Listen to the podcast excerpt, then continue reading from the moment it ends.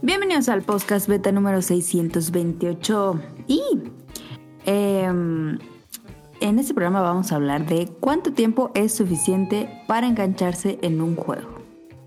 Estar interesante y es un programa especial porque tenemos a dos invitados muy, muy queridos en este programa.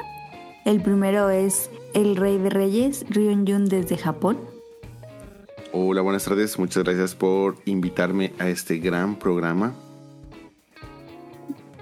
Y el segundo invitadazo del día es el Quique, el buen Quique. Quique está aquí. Gracias por invitarme. Qué chido. Ok. Y pues está Adam y yo merengues.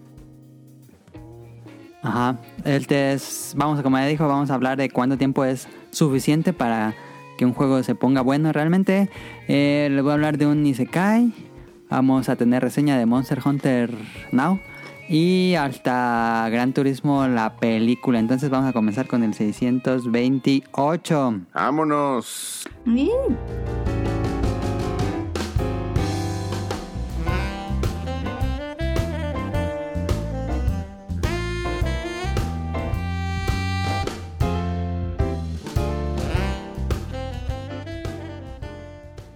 Eh, pues lo que decía, lo que ya saben, que juegan la semana. Si quieres, tú comienza, Ren. Eh, Ah, había puesto en el guion, este, de una vez, si quieres platicarnos de Monster Hunter Now, ahorita así como reseña. Digo, no, no te vayas a, a sentirte limitado por el tiempo, tú háblanos eh, a gusto de Monster Hunter Now. Ah, bueno, pues eh, uno de los títulos que he estado jugando fue Monster Hunter Now. Qué sorpresa. Este, llevamos casi dos semanas del juego. Si no es de que, pues casi una. Ya tuvimos este fin de, bueno, de hecho este fin de semana este, estamos en evento. De hecho ya en unos 49 minutos empieza el eh, evento del día de hoy. Son dos días, sábado y domingo. Este, y pues tiene un sistema muy muy interesante. Realmente estoy muy contento con el, con el juego. Este me va agradando bastante.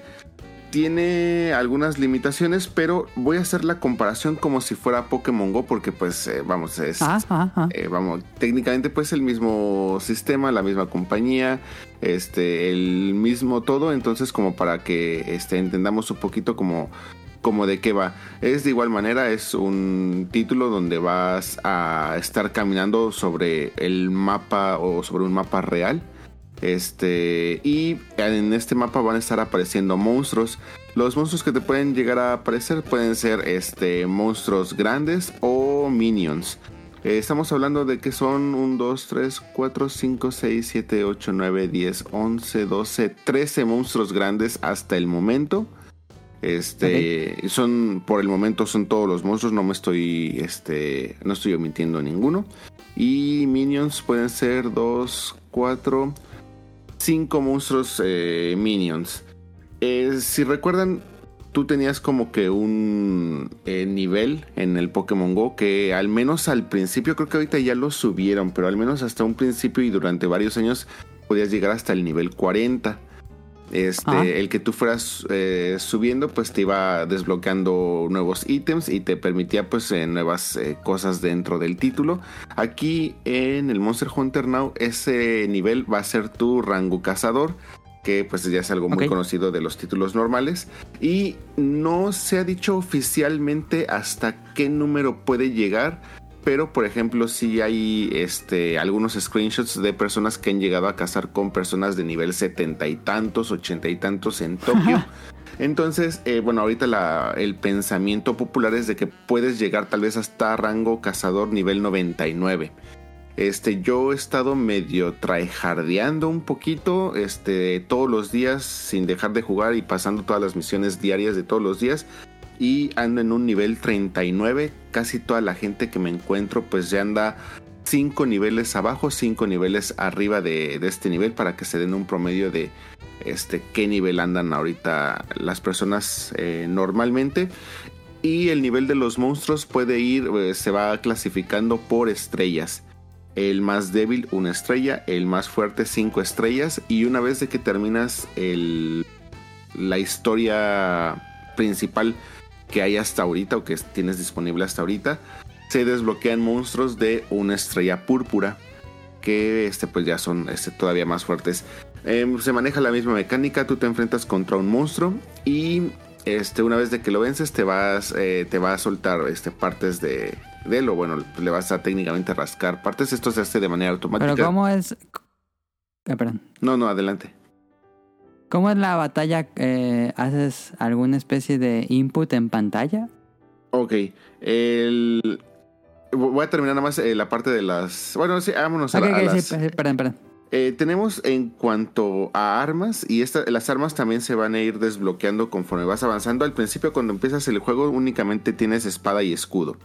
Este, y conforme vas avanzando en tu rango cazador, vas a ir desbloqueando este, Great Swords, eh, martillos, eh, katanas, bueno, lo que conocemos como katanas, eh, bowguns, que hasta donde pues tengo entendido todas son como light bowguns ah, y arcos. Hasta el momento son todas las armas disponibles en el juego y se van a ir desbloqueando este paulatinamente, pero eso sí, Ok. Conforme vas matando monstruos o conforme vas cazando monstruos, se van a ir desbloqueando diferentes eh, tipos de esa arma o de las diferentes armas.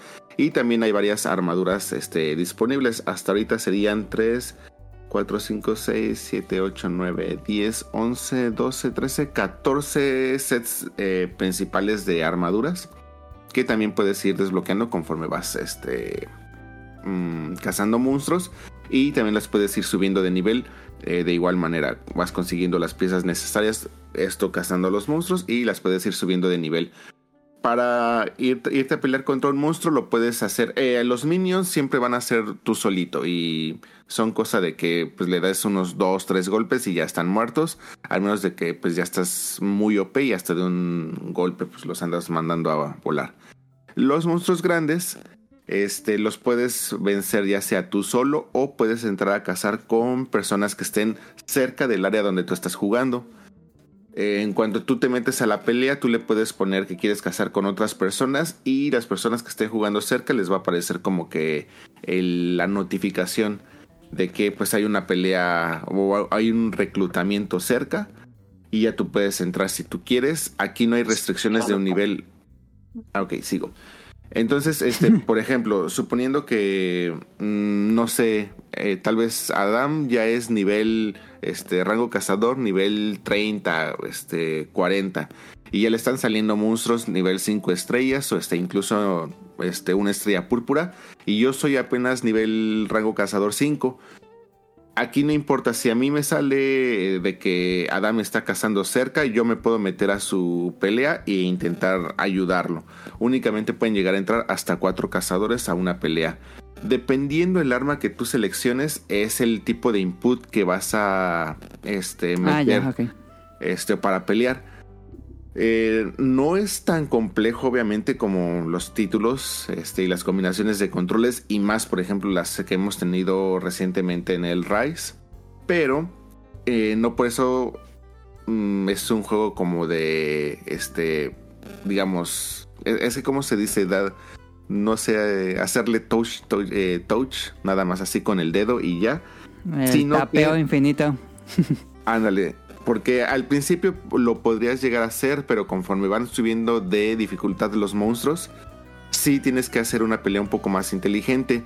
Tienes tiempo, generalmente son de 60 a 90 segundos este, para cada Ah, pelea. Entonces, eh, obviamente, pues los monstruos tienen, van teniendo mucha más energía, van teniendo nuevos movimientos, van teniendo más fuerza. Entonces, este, si no esquivas, para esquivar, pues tienes que hacer como que los swipes. Este, ya sea derecha o izquierda, hacia adelante o hacia atrás.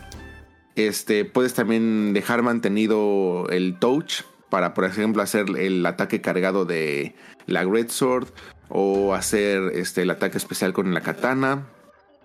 Entonces, eh, sí, no es simplemente como que aventarte a lo loco, aunque no es un control tan complejo, obviamente, comparado con el control de un control real o un mando real. Pero sí tienes que hacer como que una pelea inteligente. De hecho, yo ahorita tengo una urgente, que es eh, un monstruo nivel 5 estrellas. Las urgentes las tienes que pasar a fuerzas tú solo. No hay opción de que invites a nadie. Este, esas a fuerzas las tienes que pasar tú solo. Y su dificultad radica en que como vas tú solo, eh, realmente no es tanto que te mate, porque pues bien y aprendes a esquivar y todo eso, pero el tiempo no te, no te rinde. Entonces tienes que subir a fuerzas las armas de nivel y pues ya te van a empezar a pidiendo cosas más difíciles o por ejemplo no sé este apenas si un monstruo te suelta la cola por ejemplo porque si le puedes romper las partes del Ah, cuerpo partes, al monstruo o se las puedes cortar tú sí puedes cortar colas sí puedes romper alas eh, la cabeza el estómago etcétera. Entonces este sí tiene como que un desire sensor muy muy manchado y por ejemplo, me ha tocado de que le he cortado la cola al monstruo y aún así no te da cola en las recompensas. Hagan de cuenta que de recompensas te va a dar 4, 5 por mucho. Este, y generalmente las 4 pueden ser scale, scale, scale, scale y no darte ninguna cola o nada de lo que tú necesitas. Entonces, si está medio manchadito, si te provoca el que estés eh, jugando, si te invita a que estés saliendo porque dices, híjole, me falta uno para un ítem para este, mejorar la armadura o mejorar mi arma, pero no hay ningún monstruo cerca, pues ni modo, ahora sí que a caminarle hasta que lo encuentres o hasta que te aparezca una notificación de que te, jun- de que te unas a una, a una cacería y a ver si es el monstruo que estás este, buscando. En el mapa tú ves los iconos, como los iconos de los monstruos que me gustan mucho, que son así como que minimalistas. Eso, eso es lo que tú ves en el mapa. Tú vas viendo dónde están los monstruos y ya caminas hacia esa dirección y ya cuanto tu área de tu personaje toque donde está el monstruo, ya sale el monstruo y ya lo puedes este, tocar para empezar la pelea. Este. También te aparece desde, el- desde esa vista cuántas estrellas es ese monstruo por si te interesa o si lo quieres dejar pasar. Obviamente sabes que... Los, los monstruos salen como en pokeparadas. ¿Hay como algo como pokeparadas? Eh, no, fíjate que no, no hay como pokeparadas, o sea, simplemente está así el iconito, tú estás, tu personaje está en el mapa y a lo lejos puedes ir viendo los iconitos de esos monstruos, entonces ya sabes hacia qué dirección empezar a caminar y ya una vez de que tu personaje tiene un círculo que le va este, rodeando, que es como que el área que... Este, como un área de proximidad. Entonces ya cuando tu, el, el área de, ese perso- de tu personaje toca el área donde está el monstruo, ya aparecerá así el monstruo sobre el mapa. No nada más el icono, sino ya aparece el monstruo. Pues ya para que puedas iniciar la, la cacería. También hay puntos de ítems y hay puntos este, como de ítems grandes que ya son como para minear, para este, recoger plantas, Ah, insectos, este, todo ese tipo de cosas, huesos. Entonces, por el momento es lo que hay. Este, también te pueden aparecer minions. Este, pero eh, estoy casi seguro que pues conforme vayan saliendo actualizaciones, pues ya irán agregando otras funciones, obviamente más monstruos, este, más sets de armas, armaduras, etcétera. Una También, pregunta. sí, por favor. Eh, ¿A qué se refieren con minions? Monstruos chiquitos. Este, sí, o sea que no, no, no, no requieren, este, no, no es un monstruo de gran escala o algo así. De hecho, están casi, casi de tu tamaño. Son ¿Pero así se llaman? pequeños. Eh, los pueden llegar a considerar así, según yo, no, no sé si sea la jerga Es oficial. un pero sí es- término general en videojuegos o juegos de mesa, minions, ¿sí? Ah. Claro, piensa que son los minions de la película, yo creo. Sí. Ah, no, Por no, eso se no. llaman así en la película, porque son minions, pues son enemigos chiquitos. Ok, ok. Y otro elemento importante, interesante dentro del juego es de que tú en el mapa, eh, el mapa es muy dinámico, entonces hay regiones este, dentro de tu, de tu mapa real que puedes llegar a ver a través del juego. Entonces, por ejemplo, yo ahorita estoy viendo mi mapa, eh, yo estoy ahorita en mi casa. Y casi toda la zona que está alrededor de mi casa es pantano. A lo lejos puedo ver una zona que es desierto y a lo lejos puedo ver también una zona que es como bosque jungla. Eh, obviamente, dependiendo de la zona eh, que sea este, dentro del juego, pues son los monstruos que van a salir en esa zona o en esa área. Ah, Este, pero esto es muy dinámico, o sea, se- y se van moviendo conforme, como si fueran casi casi nubes. Así va avanzando Ah, poco a poquito. Y de repente, pues cambia así todo este, de momento. O sea, no siempre voy a estar rodeado de pantano. Este, tal vez en una hora ya esto ya va a ser ahora un desierto o cosas así. Entonces, Ok. de eso también va a depender mucho qué tipo de monstruos te van a ir saliendo. Este, y ahora lo más importante, ¿cómo drena tu dinero este juego? Es lo que te iba a preguntar. Tienes 100 de HP.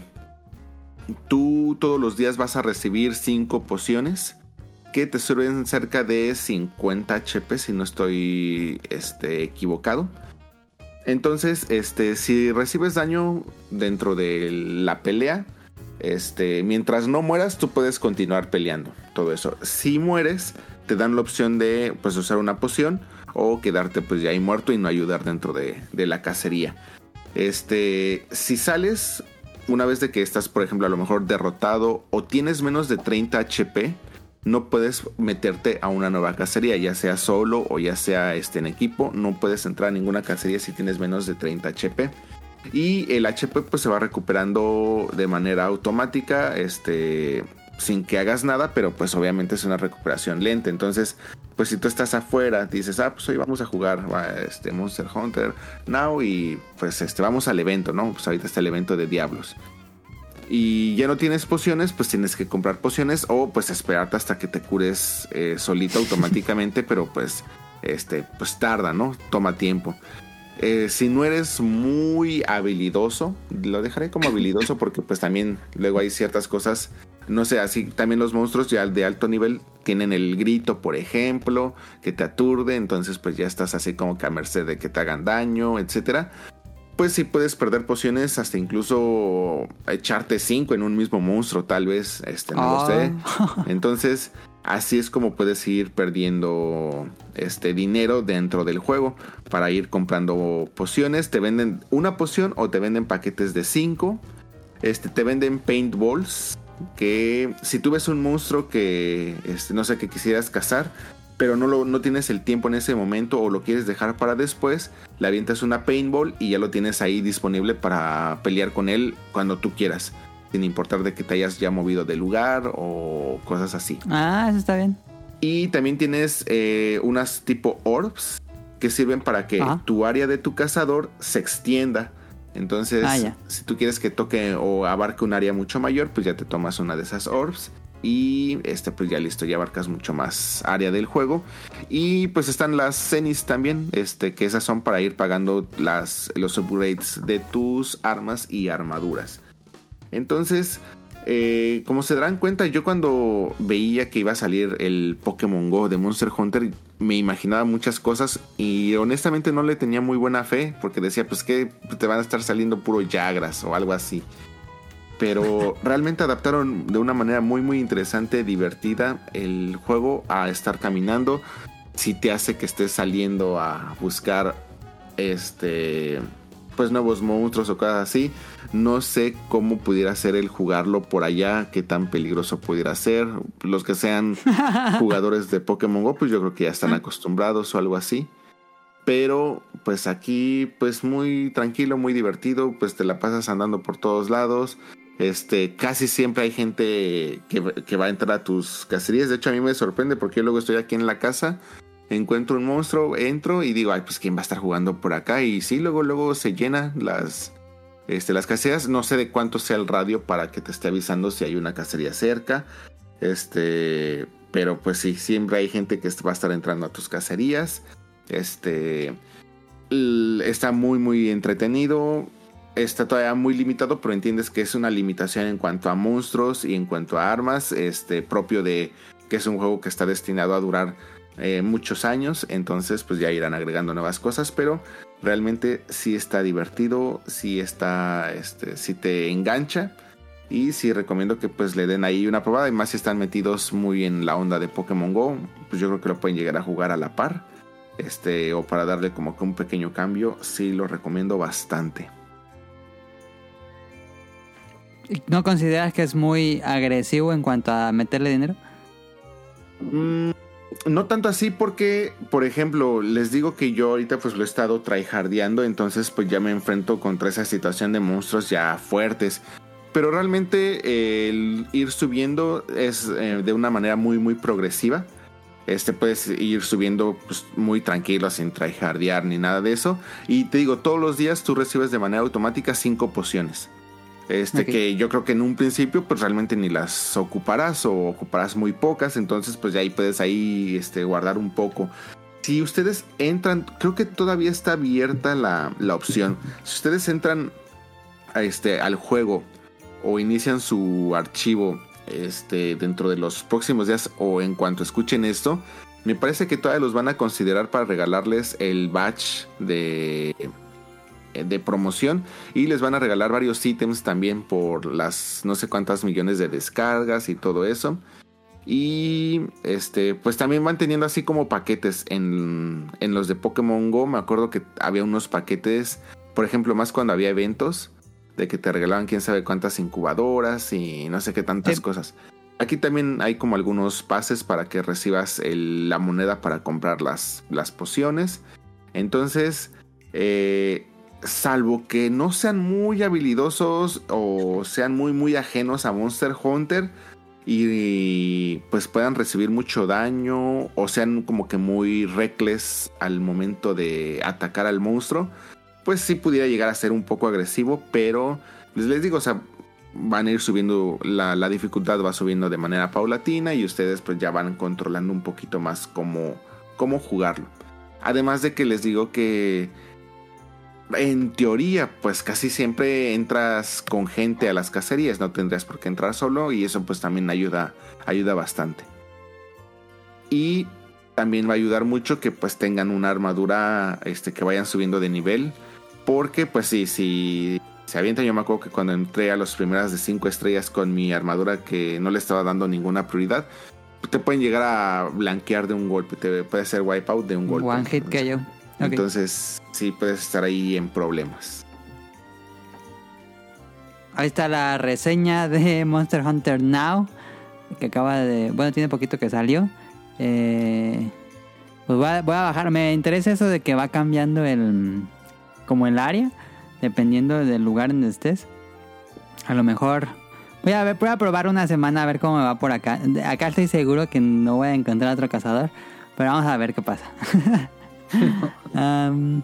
Yo digo que sí vas a Pues encontrar, bueno. de hecho, perdón, no, sí, de- de hecho, mm, varias personas este, usaron el código que yo subí del, este, para que, ah, eso también tratenlo de hacer, este, mm, eh, traten de utilizar el código de referencia de algún amigo para que ustedes en cuanto lleguen a nivel cazador este 6 o rango cazador nivel 6 eh, les van a dar tanto ítems a la persona del que les dio el código como a ustedes entonces pues también ya, ya Ah, tienen ya. nuevas pociones entonces eso también este, ayuda bastante y se agregan automáticamente a amigos entonces pues ya casi toda la gente que me agregó pues según yo son de México porque pues casi todos mis seguidores son de México por ejemplo, aquí está Rob, ya es nivel 24.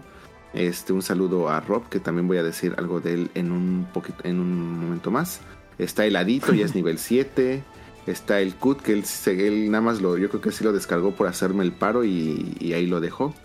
Entonces, este, pues sí, sí hay varias, sí hay varias personas jugándolo. Yo creo que sí les está gustando porque no es un gameplay sim- tan simple. O sea, a lo mejor yo sí tenía esa idea del Pokémon Go de pues nada más ibas a estar aventando la, la Pokébola y, y hasta ahí.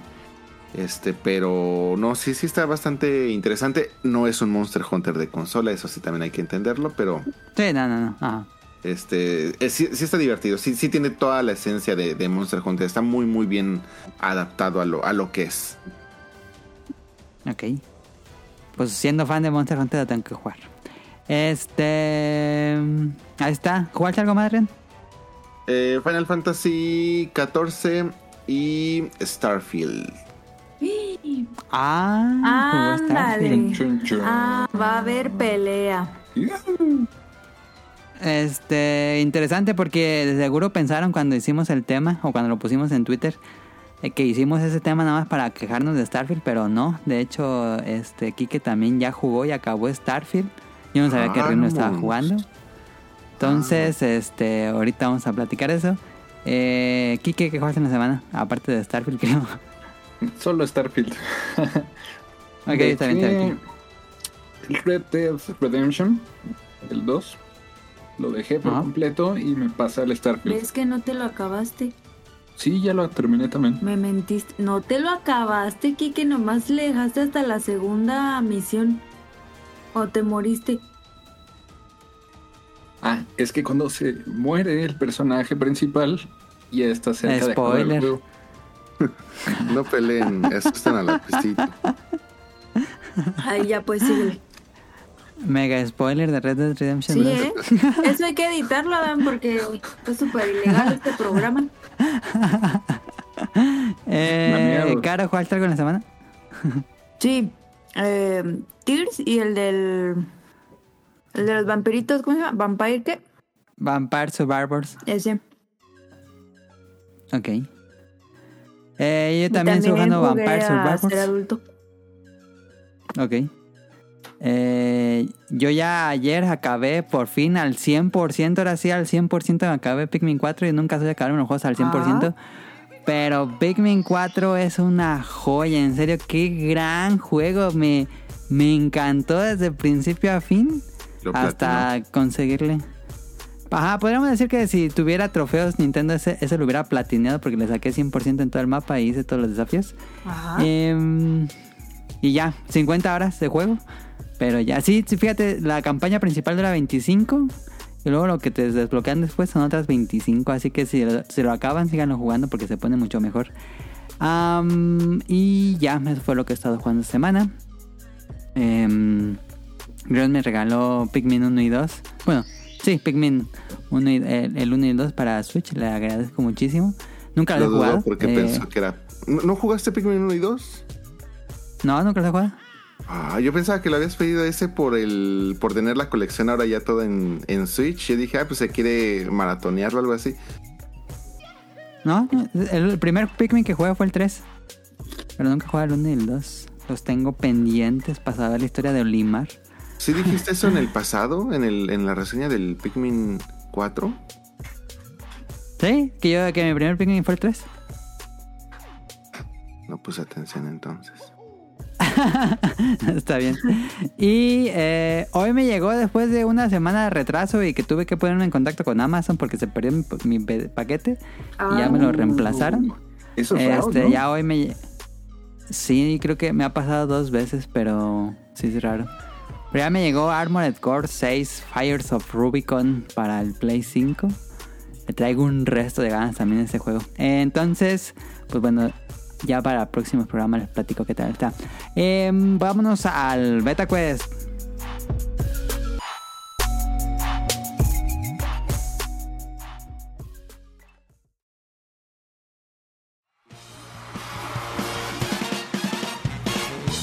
Llegó la hora del Beta Quest.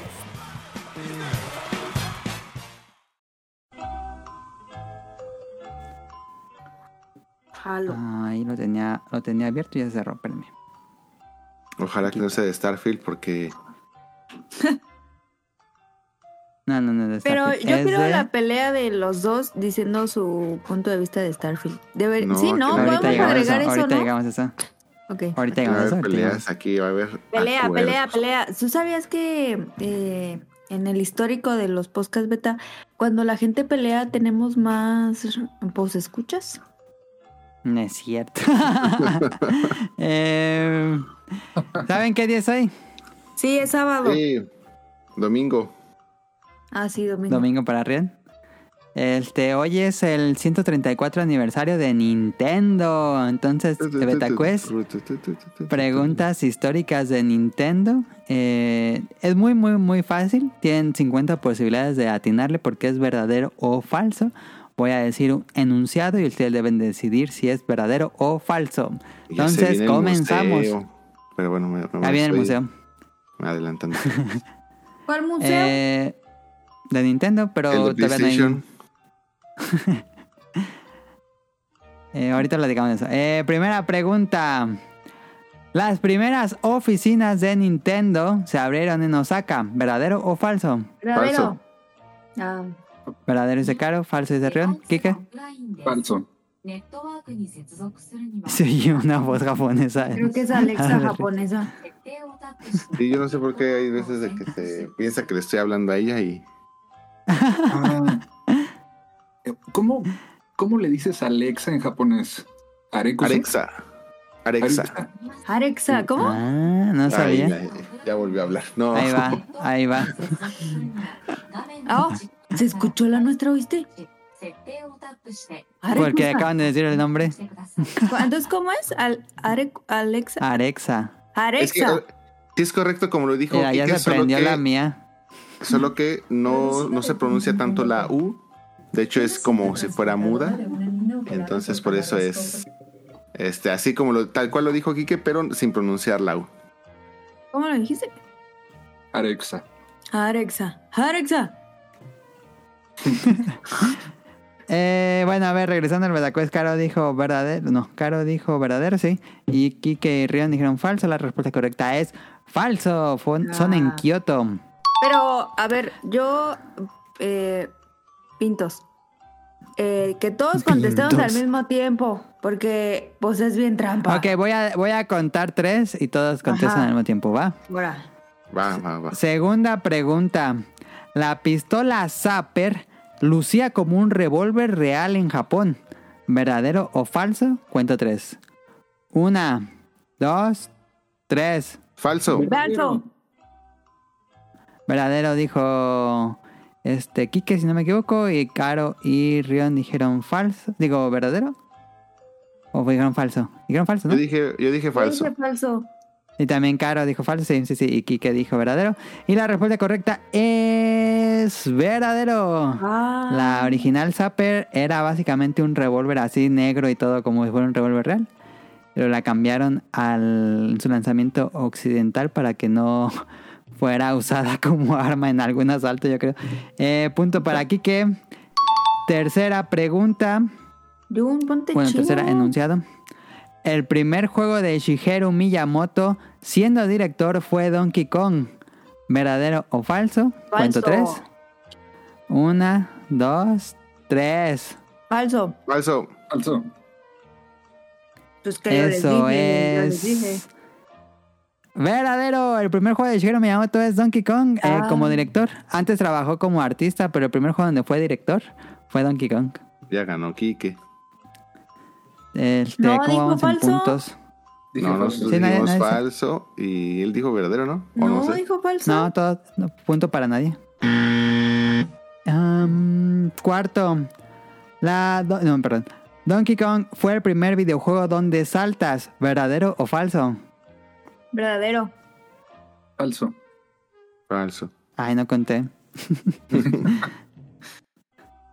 este, Caro dijo verdadero.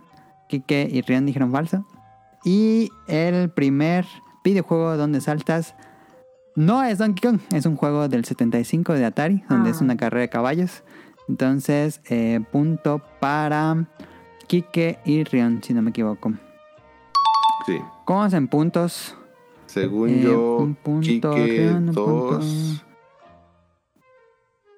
Según yo. Sí. Dos. Y Kike lleva tres, tú dos, Ah. si no me equivoco. Sí, sí, no. Según yo íbamos 2-2, pero no puedes tener tu razón, entonces. La primera fue para ustedes dos, la segunda fue para Kike, la tercera fue para nadie, la cuarta fue para ustedes dos. Entonces, este... Uy, uy, uy, uy, uy, aquí se decide todo. A ver si vamos al Caro no, empate no le ha o, atinado. o se la lleva aquí. Sí. Quinta y última. Nintendo compró el equipo de béisbol Seattle Mariners de los Estados Unidos. ¿Verdadero o falso? Cuento tres. Una, dos, tres. ¿Quién? Verdadero. Verdadero. Falso. Caro. Y eso es verdadero. Nintendo compró en el 92 el equipo de béisbol Seattle Mariners de los Estados Unidos y lo vendieron en el 2016. Y hay un 10 edición especial, si no mal recuerdo. Sí, creo que sí. ¿Por Y este Hiroshi Yamauchi, que era el presidente cuando estaba en esa época, nunca fue a un partido. Ah, Este, lo compraron, según yo lo compraron, lo que había escuchado es que lo compraron para que tuviera mejor... En, en esa época no se veía bien que compañías japonesas estuvieran como muy presentes en la cultura eh, estadounidense, entonces quisieron como volverse más yankees y compraron esa- un equipo de... Y lo bueno es que ese equipo estaba en bancarrota y iban a sacarlo ya de la liga y gracias a Nintendo no, no se perdió el equipo porque si no probablemente se hubiera perdido, hubiera, eh, pues sí, desaparecido los Seattle Mariners y todavía siguen existiendo. Es de mis peores Eh, beta. MetaQuest. Eh, Sí. Pues gana Kike por un punto. Yeah. Ahí estuvo. Qué mal pedo. Eh, ¿Dónde se reclaman los premios? Ahí le preguntas a Hazte a la Caro. ventanilla número 2, por favor. Lo que pasa es que yo llevo. No manches, llevo como 50 mil. Ay, 50 mil. ganarás tantos. Entonces- Sobres, sobres, sobres. Vámonos al tema principal.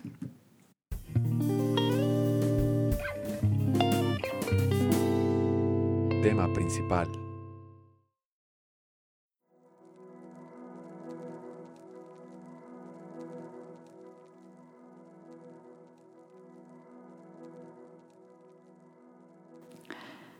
¿Cuánto tiempo para que un juego sea bueno? Creo que ya hemos hablado un poco de la duración. No, no sé si hemos dedicado un episodio, un tema a la cuánto deben durar los juegos. Pero bueno, en esta Sí, ocasión sí, no nos va. dicho uno. Sí, ¿verdad? Sí. Creo que sí. Pero en esta ocasión nos vamos a, no vamos a discutir de cuánto tiempo debería jugar, debería durar un videojuego. Si son muy largos, si son muy cortos, eh, el promedio, el estándar. Pero no, ahora no va a ser la plática de eso. Vamos a platicarles de, o vamos a discutir cuánto tiempo nos debemos esperar o seguir jugando hasta que el juego realmente se ponga bueno para nosotros, para seguir jugando, que nos dé cierta motivación, que nos gusten las mecánicas, que nos parezca interesante la historia, etcétera, para que nos enganche a seguir jugando. ¿Cuánto tiempo debería hacer esto? Y este es un tema un poco, pues, eh, que ha estado rondando los últimos días en los internets, porque con la salida de Starfield, eh, pues creo que una gran queja, por lo menos en reseñas eh, de la prensa, era que el juego le tomaba, le tomaba despegar. Era un juego que se, como dicen a veces con las películas, se cocina a fuego lento. ¿Cuál? Entonces, este tiene Starfield. Ah. Y ya va a empezar la Sí. pelea. Páseme las palomitas. Entonces, bueno, mucha gente, o bueno, muchos jugadores también estaban diciendo eso, que el juego es bueno, pero tienes que ser paciente con el juego para llegar a que realmente te enganche.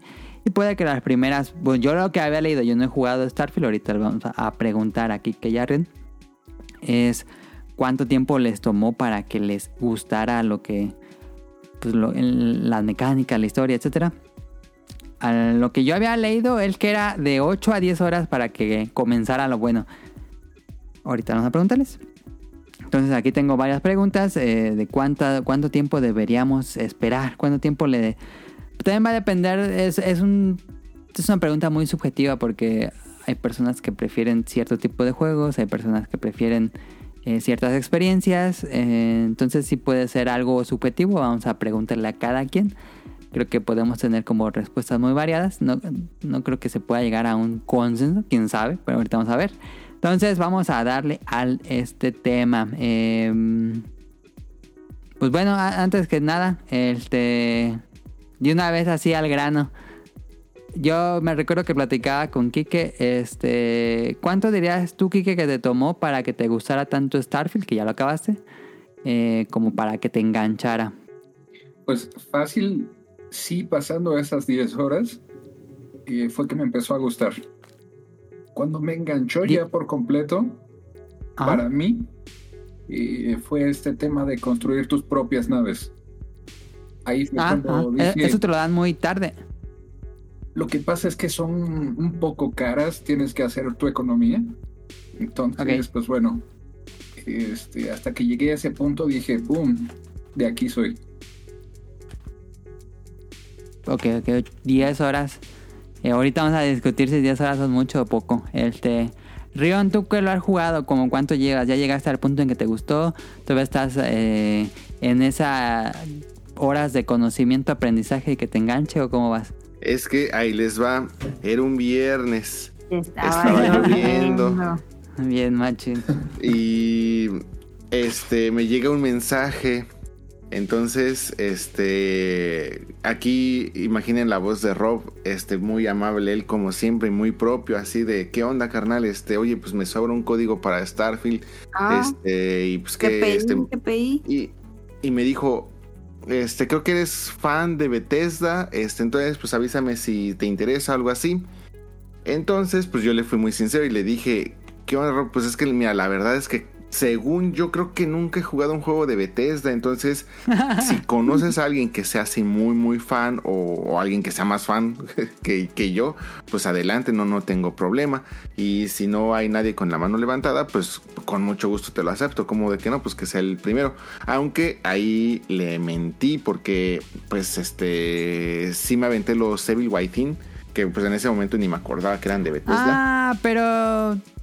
Pero son de Tango Gameworks. Los publica Bethesda, pero no los, no los desarrolla Bethesda. Pues en la página de Bethesda, si yo me meto, aparecen ahí. Evil Está, Within. sí, sí, porque Tango Gameworks es de Bethesda. Entonces dije, sí, sí, ya, bueno, eso ya fue después porque en su momento yo ni me acordaba, ni, ni- es más, ni, ni por la mente, pero este... Sí había jugado Evil Within, de hecho me, me gustan, los, los aprecio. Tienen una forma terrible de terminar las historias, pero este, el, el juego es, es- es bueno. Este, entonces, ya total que muchísimas gracias a Rob, me regaló el código. Este, y entonces tengo muy poco con el juego. O sea, es algo de que lo descargué hace cuatro días, si no mal recuerdo. Y el juego me corre increíble, se ve muy, este, muy bonito. No, no, no, no me atrevería a decir si es el juego que se ve más bonito o algo así después de jugar varias cosas muy interesantes este año. Pero el juego se ve muy bien, me corre bastante bien. Pero llevo como 4 a 5 horas hasta ahorita.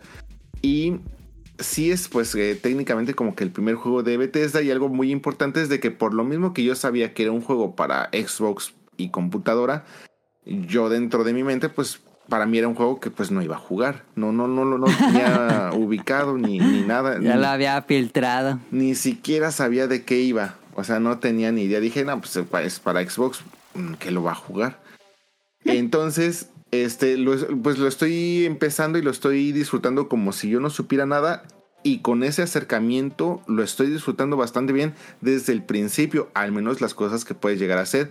O sea, no, no lo siento como un juego complicado, tedioso, tal vez por lo mismo de que yo no sé a qué voy o a qué me estoy metiendo o algo así. Y estoy como que dejando que, que me guíe. También después de pasar lo que ya platicamos de Final Fantasy XVI, ya lo- la cuestión aquí de situaciones como este las charlas algo así pues realmente no me tienen eso, o las explicaciones etcétera no me causan ningún conflicto hasta el momento. Eh, siento que es poco tiempo no, no sé si voy muy adelantado muy atrasado para las 5 horas que, que pudiera llevar pero lo estoy pasando bien la estoy pasando realmente bastante bien. No le encuentro hasta ahorita ningún problema y me emociona que entonces si esa es eh, la opinión popular, pues eso quiere decir que el juego todavía se va a poner mucho mejor o que van a pasar todavía cosas mucho más interesantes y entonces pues lo voy a disfrutar todavía más. Ok, ok. Interesante. Pero tú dirías que ya te enganchó. ¿Ya te Eh, motiva a jugar? Pues eh, bu- bueno, ahora también lo que pasa es de que llevo muy poco tiempo con él y ahora por ejemplo, o sea, estoy jugando ahí un poco y de repente digo, ah, ok, momento de pasarnos a este farmear ese, como les digo, ahorita seguimos todavía en evento del Final Fantasy XIV, entonces digo, ya, ya es momento de farmear este, los toms de, de hoy. Entonces, me puedo pasar al Final Fantasy sin problema. Entonces ahí también no sé qué tanto puede decir que si estoy enganchado o no, porque pues sin problema puedo pausar el juego y pasarme a otro. Cosa que a lo mejor tal vez en otros títulos no me pasa, pero yo no diría que es tan negativo mm, del todo porque me está gustando, se me hace interesante.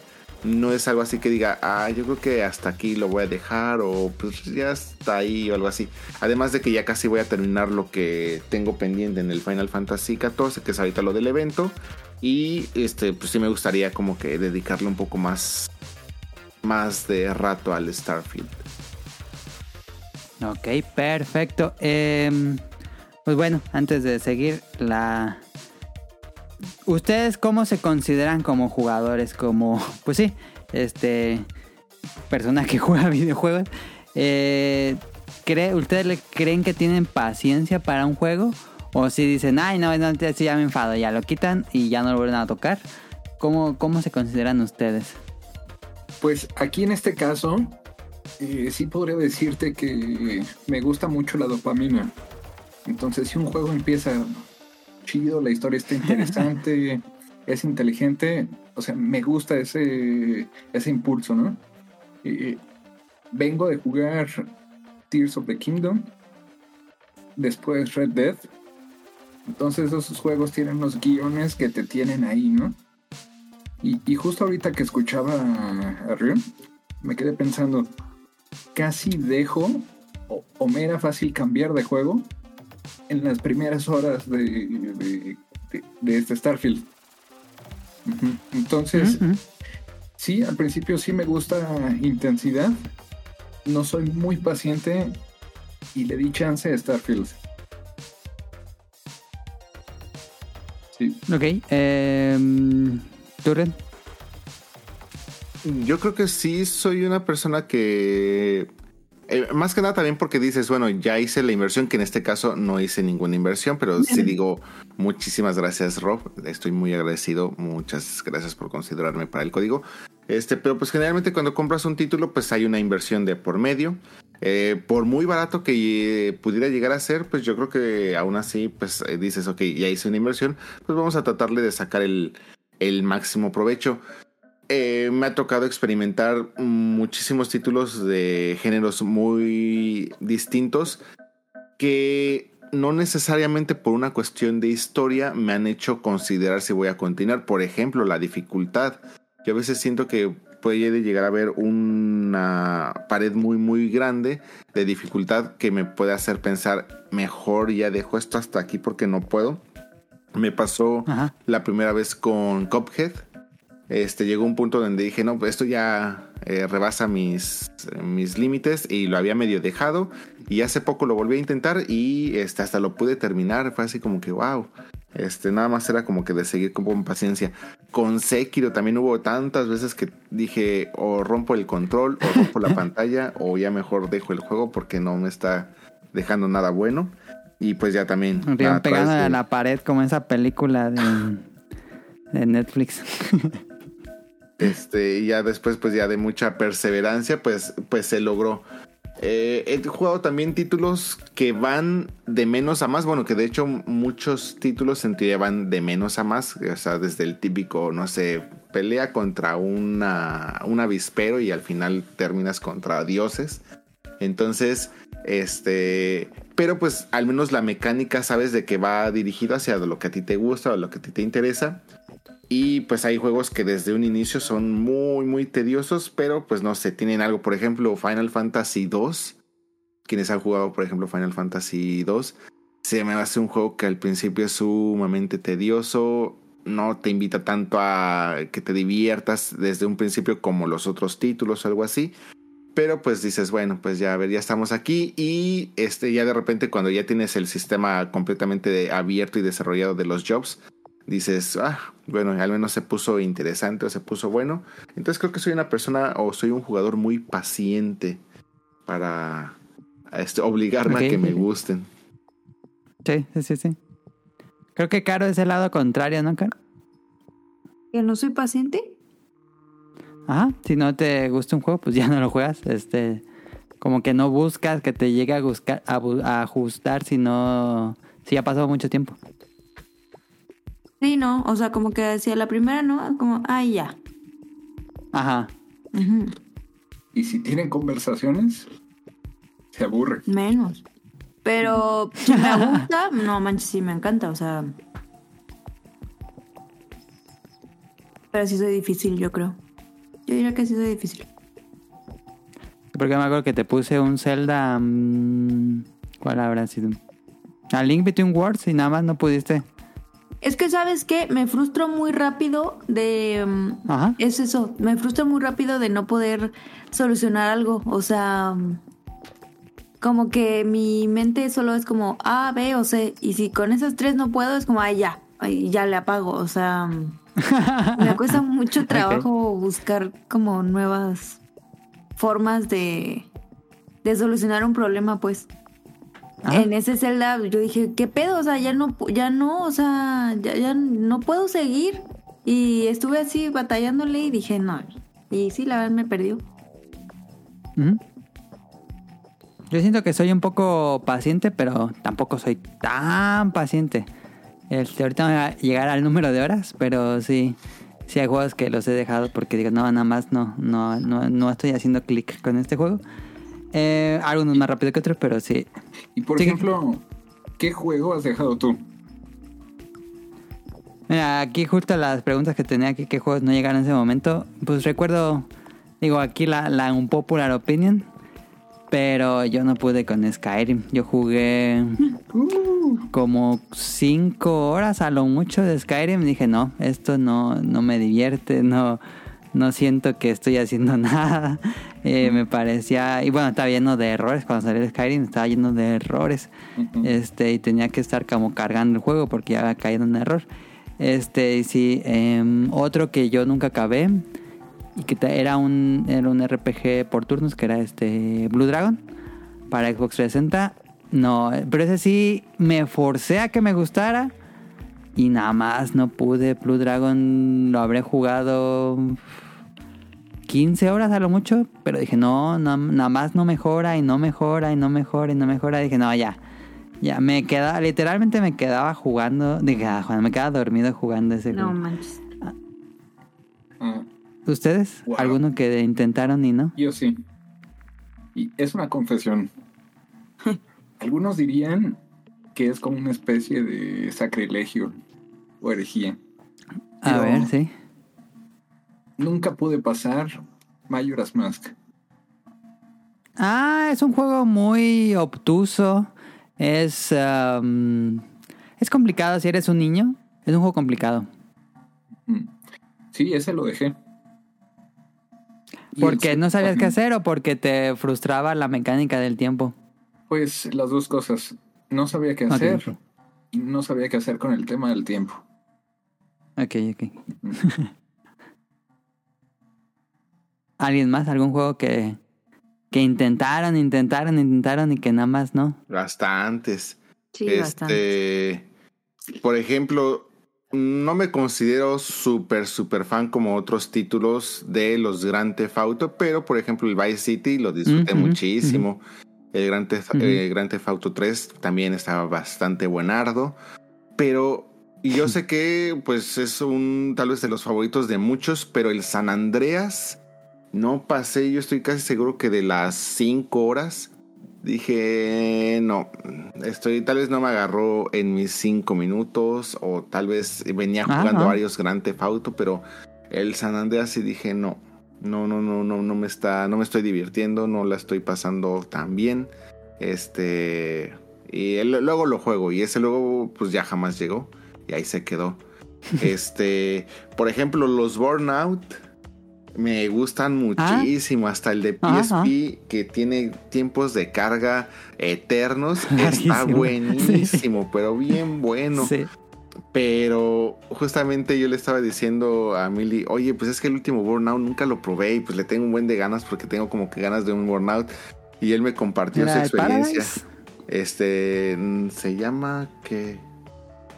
Vamos a poner. Burnout Paradise, creo. Ah, pues debe ser. Sí, sí, debe ser para este, porque sí fue ya la versión. Sí. Y porque yo probé la versión remaster. Este, Emily Ajá. me dijo, no, está terrible y cosas así. Yo dije, ay, ¿cómo? Pero a mucha gente le gusta. No entiendo cómo. Honestamente, no entiendo cómo. Porque sí, Emily me dijo, no, es que sí está terrible. Es que es como que dentro de un mapa para ir este, a las misiones y tienes que ir como que de un punto a otro para que empiece, algo así. Y yo dije, nah, Emily está chavo, ¿qué, qué va a saber él? No lo compré, creo que ya estaba gratis para los de PlayStation Plus o algo así. Y dije, Ah. ahora sí es momento. Eh, no, a los que si llegué a las tres horas fue mucho. Dije, qué terrible interacción, bueno, interfase. Es una interacción este, muy forzada, no tiene sentido. Este, no, no, es terrible el juego, pero así malísimo, malísimo. Este, no, no sé por qué le hicieron eso, eso a la serie. Este, Kingdom Hearts, Kingdom Hearts 1 y 2 los amo, me encantan. El, en el 2 todavía se veía que la historia podía prometer. Y eso que para el 2 ya teníamos varios títulos en medio, así que iban sacándose, Sí, sí, sí. este, no sé, hasta del ojo, porque decías, es, es que esto ya qué, o en qué momento. No, pues es que esto fue antes, y dices, sí, pero pues es que antes ya tenemos este. Ah, sí, pero fue antes eh, en otra dimensión. Y ah, bu- bueno, está bien, órale, vamos a probarlo. Y dices, está bien, pasa, pero Kingdom Hearts 3, dices, nah, ya. No, o sea, los quiero mucho. Es, era una muy, muy buena idea. El 1 y el 2 se me siguen haciendo juegos muy buenos. Pero no, ya, ya no puedo con el 3. Eh, y eso es muy culpa de la historia. Porque pues incluso el gameplay pues está muy, muy este, refinado para lo que fue el 1 y el 2. Pero ya por cuestiones de la historia, pues sí también. Vámonos para atrás. Este. Interesante que por la historia te, no te gustara. Ay, es que mm, algún día. e- Es que mira, va a haber. Hay gente que ama mucho Kingdom Hearts y que yo siento que es el, el mismo problema con situaciones como, por ejemplo, con Lane. Tiene nada más buenos recuerdos, pero realmente si lo. Si lo vuelves a ver, dices, esto es una porquería, o sea, no va para ningún lado, no tiene ningún sentido, es nada más te querías sentir edgy y decir que te gustaba, pero es una muy mala serie. Con Kingdom Hearts tenían un muy buen producto, pero ya la historia no tiene ningún sentido. Y hay gente que se esfuerza por intentar explicarte porque según ellos lo entienden, pero es que basta con que te metas a una wiki de Kingdom Hearts y ni siquiera la wiki te puede explicar bien para dónde va esto. Entonces, este no, ya es una historia muy muy rebuscada, muy muy confusa, muy sin sentido. Este, quieren justificar varias situaciones con otros títulos que otros títulos pues ya hacen que eso no tenga sentido. Entonces pues mm, vamos no no no, no tiene ya razón de ser. Eh, Parasitive Parasitive el primero es muy muy bueno. El segundo mm, yo al menos no pude con él. Este lo habré jugado ahí sí yo no creo que más de tres horas y dije no no ya, ya no está divertido esto.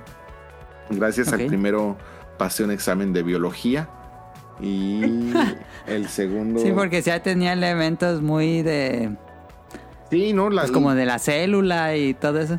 terminaba siendo un experto de la célula sin problema. Este, Mitocondrias y todo pero no, ya el segundo no, no se me hizo tan bueno, aunque posiblemente fue también una cuestión de que a lo mejor no estaba también en el mood adecuado. Ujú. Eh, algunos ejemplos que se van ocurriendo, pero si alguien quiere compartir, porque ya me estoy prolongando mucho.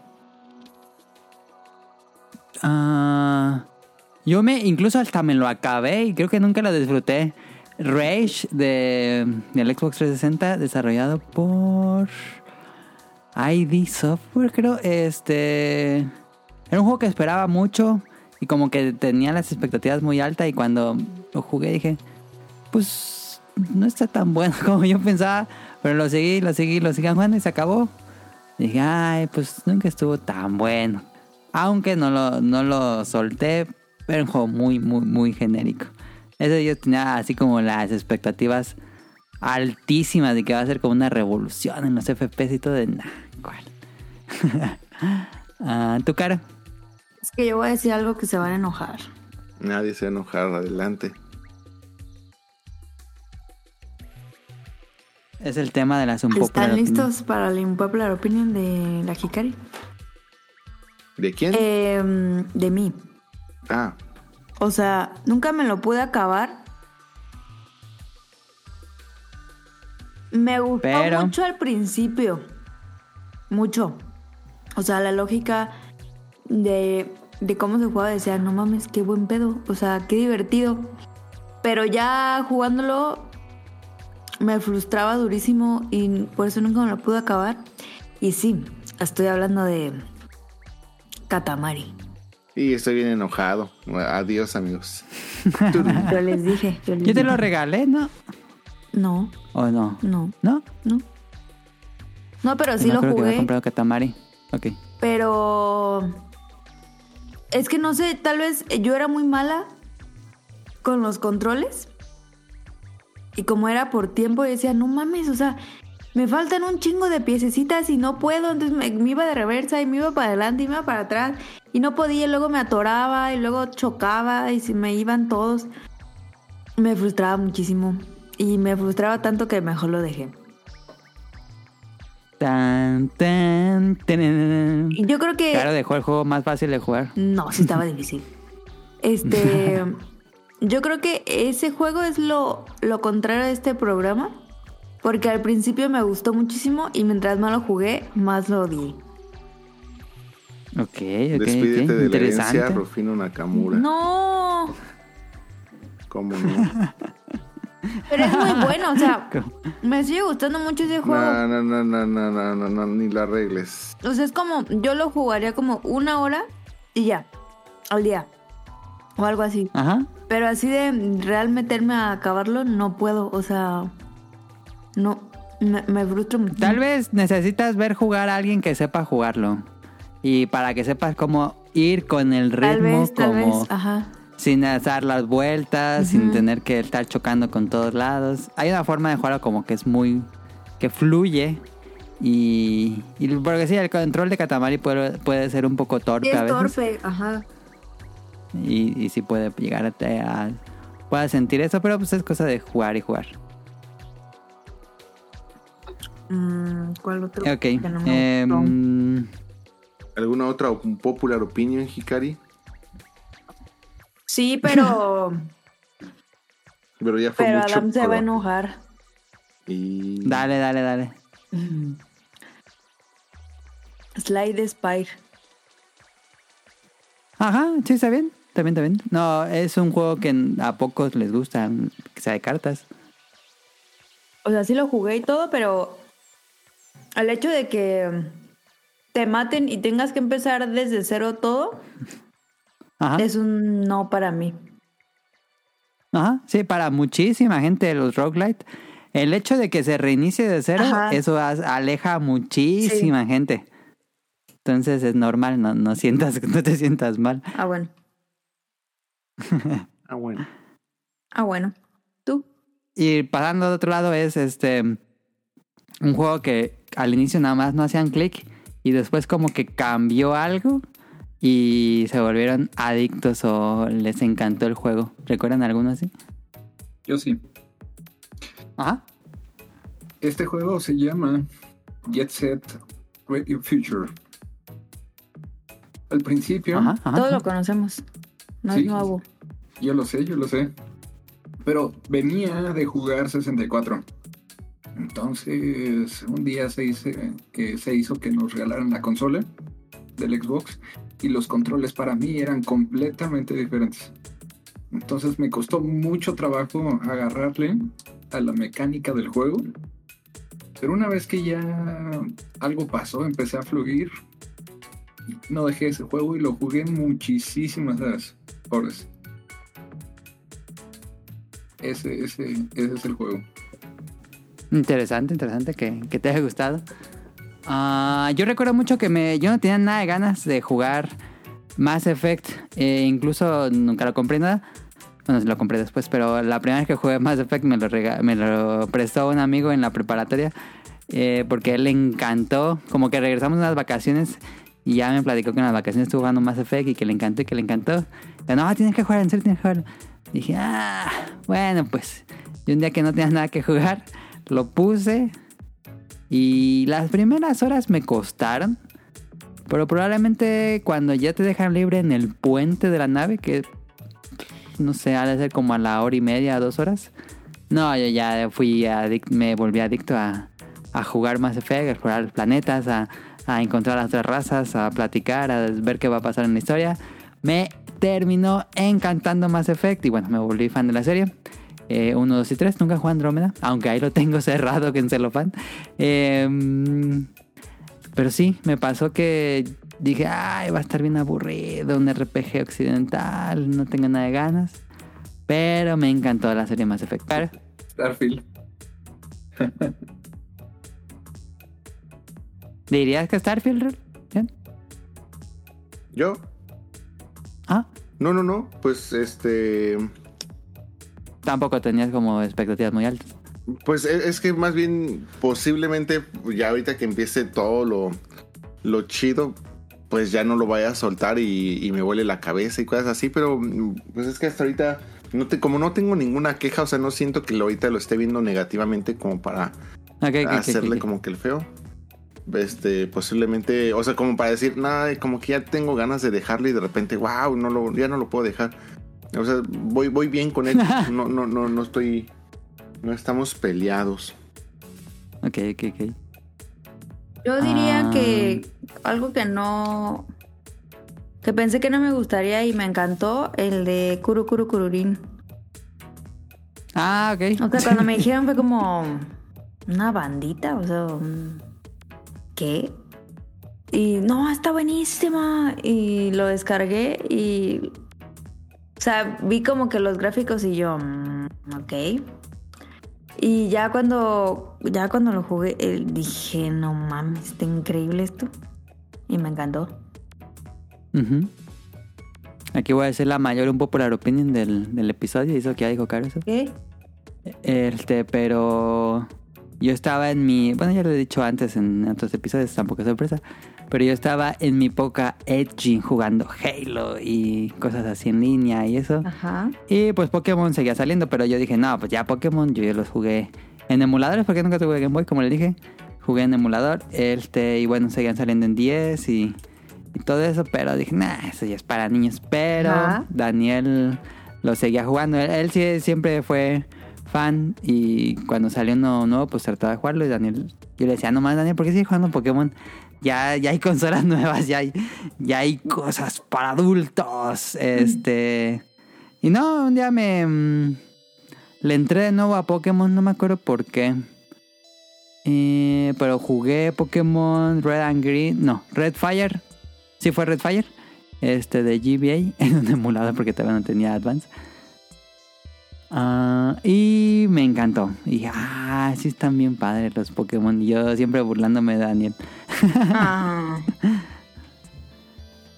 Y creo que con eso. Entonces, bueno, regresando al tema, ahora sí.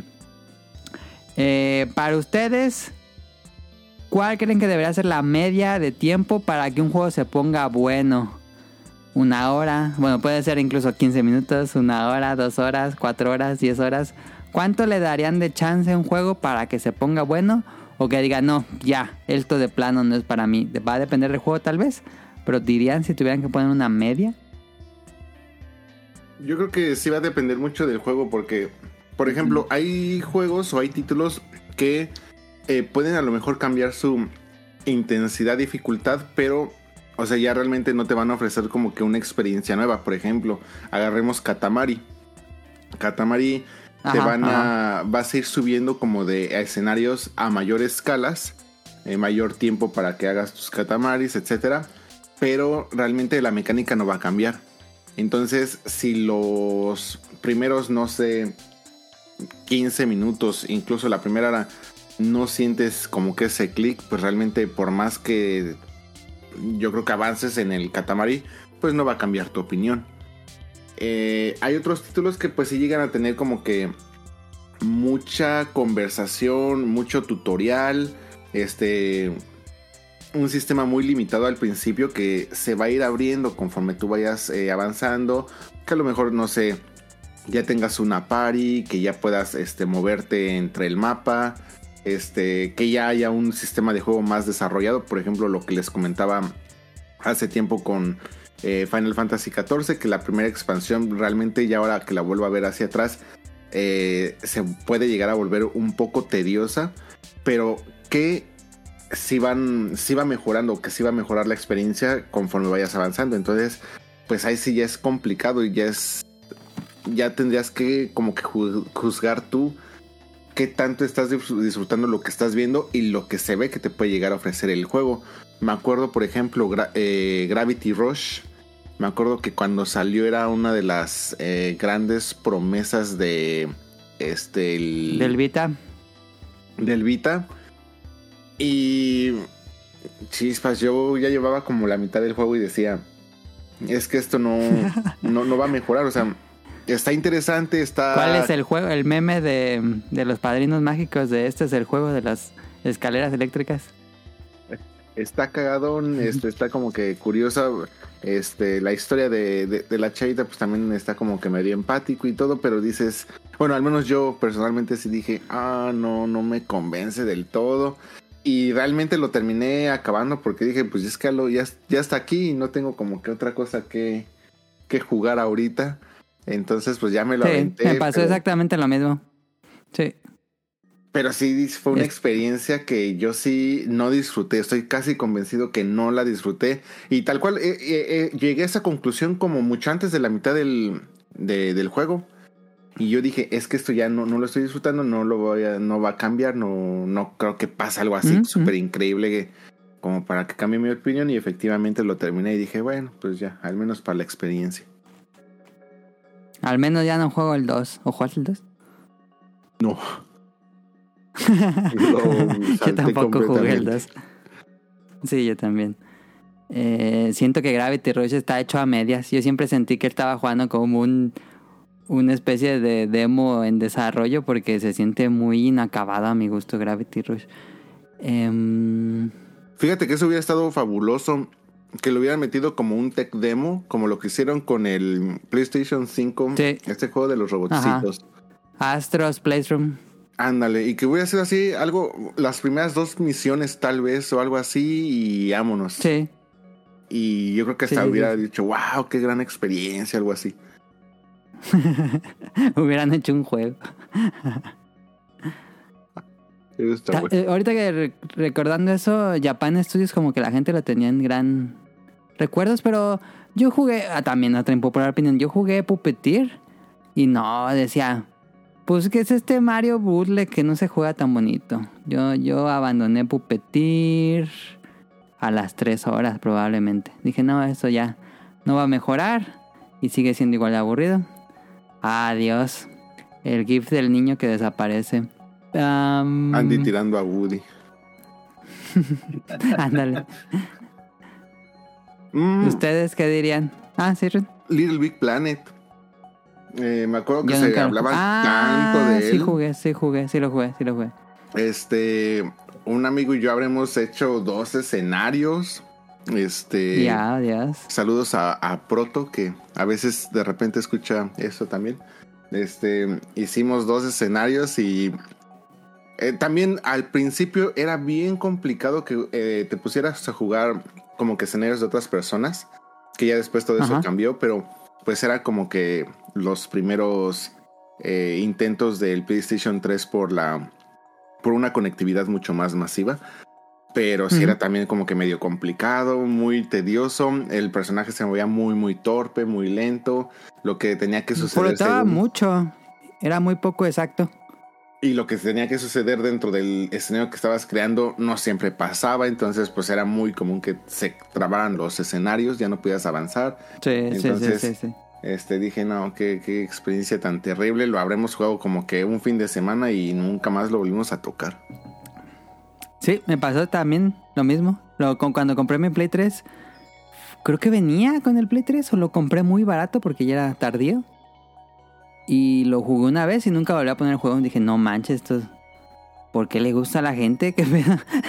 Pero bueno, él sí sentía el control muy, muy, muy, muy, muy, muy torpe. Este, y sí, no, unas... Yo ni siquiera creé un escenario, ¿eh? Yo nada más jugué los niveles que traía el juego. O bueno, un- unos niveles que traía el juego. y No, gracias. Em, pero sí, yo creo que si yo tuviera que decir tres horas, si tuviera que poner como una media, no, no siempre la cumplo. Pero si en tres horas no me atrapa, yo ya creo que sí lo puedo dejar. A veces ha corrido más pronto y a veces ha corrido tardarme más en dejarlo ir, como con Blue Dragon. Pero creo que podría ponerlo en tres horas mi rango de si el juego es bueno o no. Y, pero por ejemplo, es que ahorita el tiempo prome- promedio de un título que son, po- podríamos decir que son 50 horas. Mm, depende mucho porque hay unos indies que duran poquito, los Call of Duty duran como 8 horas, Unos eh, los RPG duran 60 horas como mínimo. Y pues es que a mí tres horas sí lo siento poco. Por ejemplo, pues esta no creo que sea un popular opinión porque mm, no creo que sea un popular opinión. Pero por ejemplo, Chrono, Chrono Tiger, Chrono, Chrono Trigger, Chrono Trigger. Este, Chrono Trigger. No siento que Chrono Trigger sea un juego que a las tres horas tú estés diciendo, wow, qué gran título, lo estoy No, disfrutando. creo que esa- increíble". Esa media de tres horas no aplica para RPGs. Si no Ah, es un. RPG, tres horas. Si es un RPG, probablemente le doy a lo mucho 10. Creo que a lo mucho 10. ¿Diez? ok. Pero creo que es Mm, mucho. mucho, ¿no? Pero entiendo que. eh, Es que entiendo que los RPGs eh, mejoran gradualmente conforme los, los vas jugando. Y si. Por ejemplo, yo siento que si juega las primeras tres horas de Dragon Quest 11, pues mucha gente lo podría dejar con solo tres horas. Porque no traes party hasta buen rato avanzado. Un saludo a Rol. Saludos a Rol. ¿Tú, Caro, cuánto dirías? Yo. Dos, dos horas, una hora. ¿Dos horas a una hora? Sí. Ok, ok, ¿está bien? ¿Qué qué? Ajá, para mí sí es RPG, mundo abierto, 5 a 10 horas. Si no, 3 Ajá. horas. Ajá, ajá. Mm. Sí, creo que creo que podemos dejarlo en esos en ese tipo de horas. eh. Ya por último para acabar el tema, los juegos que tardan en mejorar porque pues es difícil hacer videojuegos, este sería como darle todo el pastel de golpe que igual hay muchos juegos que sí lo hacen, eh, pero creen que el hecho de que un juego tarde en ponerse bueno es faltarle respeto al tiempo libre del jugador. Sí. Pues no, ¿Mm? Yo yo, no. yo no lo veo así. Digo, tú estás decidiendo jugarlo. Si no te gusta, pues es tema tuyo. No es como que me estén faltando. al Pero si crees que... Bueno, es que también... A lo mejor es un error de diseño de que no le estás dando como los aspectos divertidos al jugador en poco tiempo o algo así. Pero pues es que esto también puede llegar a ser hasta cierto punto subjetivo. O sea, es que también entiendo que mucho del videojuego, hablando de una manera muy, muy, muy, muy general, es que entendiendo que hay muchísimos géneros, pues no te pueden soltar todo desde, desde un principio. Empezando por la dificultad, empezando por este la, la- cómo se va desenvolviendo la historia, este, porque si vas a tener algún equipo, algo así. Este, o sea, yo creo que hay muchas cosas que tú entiendes que en un juego te van, te va desbloqueando, que es parte incluso del sentimiento de, oh, estoy avanzando en este juego, estoy creciendo dentro del Sí, juego. sí, sí, sí. Entonces esto, pues casi todo está hecho para que vayas de menos a más. eh, salvo que, como ya dijiste, en muy contadas ocasiones, este pues... mm, mm, se- sea la excepción. O sea, por ejemplo, Harvest Moon, o hablemos de cualquier tipo de juegos de, de granjas. O sea, Harvest Moon tú empiezas y hasta el día te dura bien poquito porque pues realmente hasta no, hay, no tienes nada que hacer. Estás, eh, llegas a plantar tus primeras semillas Esperando porque que ni salgan. siquiera tienes dinero para comprar tantas semillas. Y así como que, ah, pues vas a hablar, pero pues también nadie, nadie te habla así chido porque pues eres el nuevo o algo así. Este, entonces realmente no tienes nada que hacer. Mm, No siento que sea una falta de respeto para mí porque pues dices, pues para esto es, pero ya empiezas, salen tus primeras plantas, las vendes, tienes dinerito y dices, ah, ya aquí empezó. Ya cuando tienes como que ese, esa emoción de decir, oh, ya llegó el dinero, no, ya y quiere decir que ya, ya no hay paso atrás, te vas a endrogar este, con un videojuego durante eh, varias horas de tu vida. Entonces, no sé, yo creo que todo esto es parte de, se me hace hasta incluso correcto que, que todo esto vaya como que de menos a, a más. Yo creo que podría hacer más lo que hace Final Fantasy XVI. Que al inicio es como muy importante, muy explosivo, muy emocionante. Y luego se calma el ritmo y dices, vamos a llegar a ese punto que acabamos de jugar y que estuvo increíble. Pero tranquilo, vamos a empezar tranquilos y ahorita llegamos hasta allá. Pero me gustó mucho ese, inicio como muy impactante. Así creo que podría funcionar eso en más videojuegos.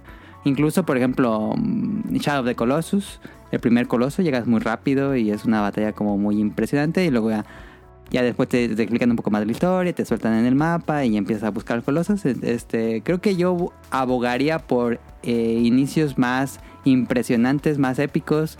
Por ejemplo, el primer God of War, es esa batalla contra la Hydra, es como así increíble. Eh, creo que los juegos deberían tener como inicios más interesantes. A lo mejor es un poco el atrapatontos, pero quién sabe. Mm, Pues sí, o sea, eh, si el juego lo permite, pues eh, sí estaría, estaría increíble. Creo que lo que hace Final Fantasy XVI, coincido, es una genialidad. Este, pero pues no todos los juegos se lo pueden permitir o no todos los juegos tienen como que esa, esa historia a desarrollar que pudiera empezar con algo muy muy top y pues ya empezarte a dosificar ya el, el resto del contenido, algo así. Pero bueno, aquí lo- Symphony of the Night también lo hacía. Lo interesante sería también escuchar a, a Kike que él sí pensaba este al contrario, como que el punto de vista. Ah, Pues bueno, sí. Ah. yo resumiría en este término que me gustó mucho, de que hay juegos que se lo pueden permitir y otros que no. Entonces, si si es un estudio que se lo puede permitir, sabe lo que está haciendo, porque conoce pues a su audiencia, ¿no?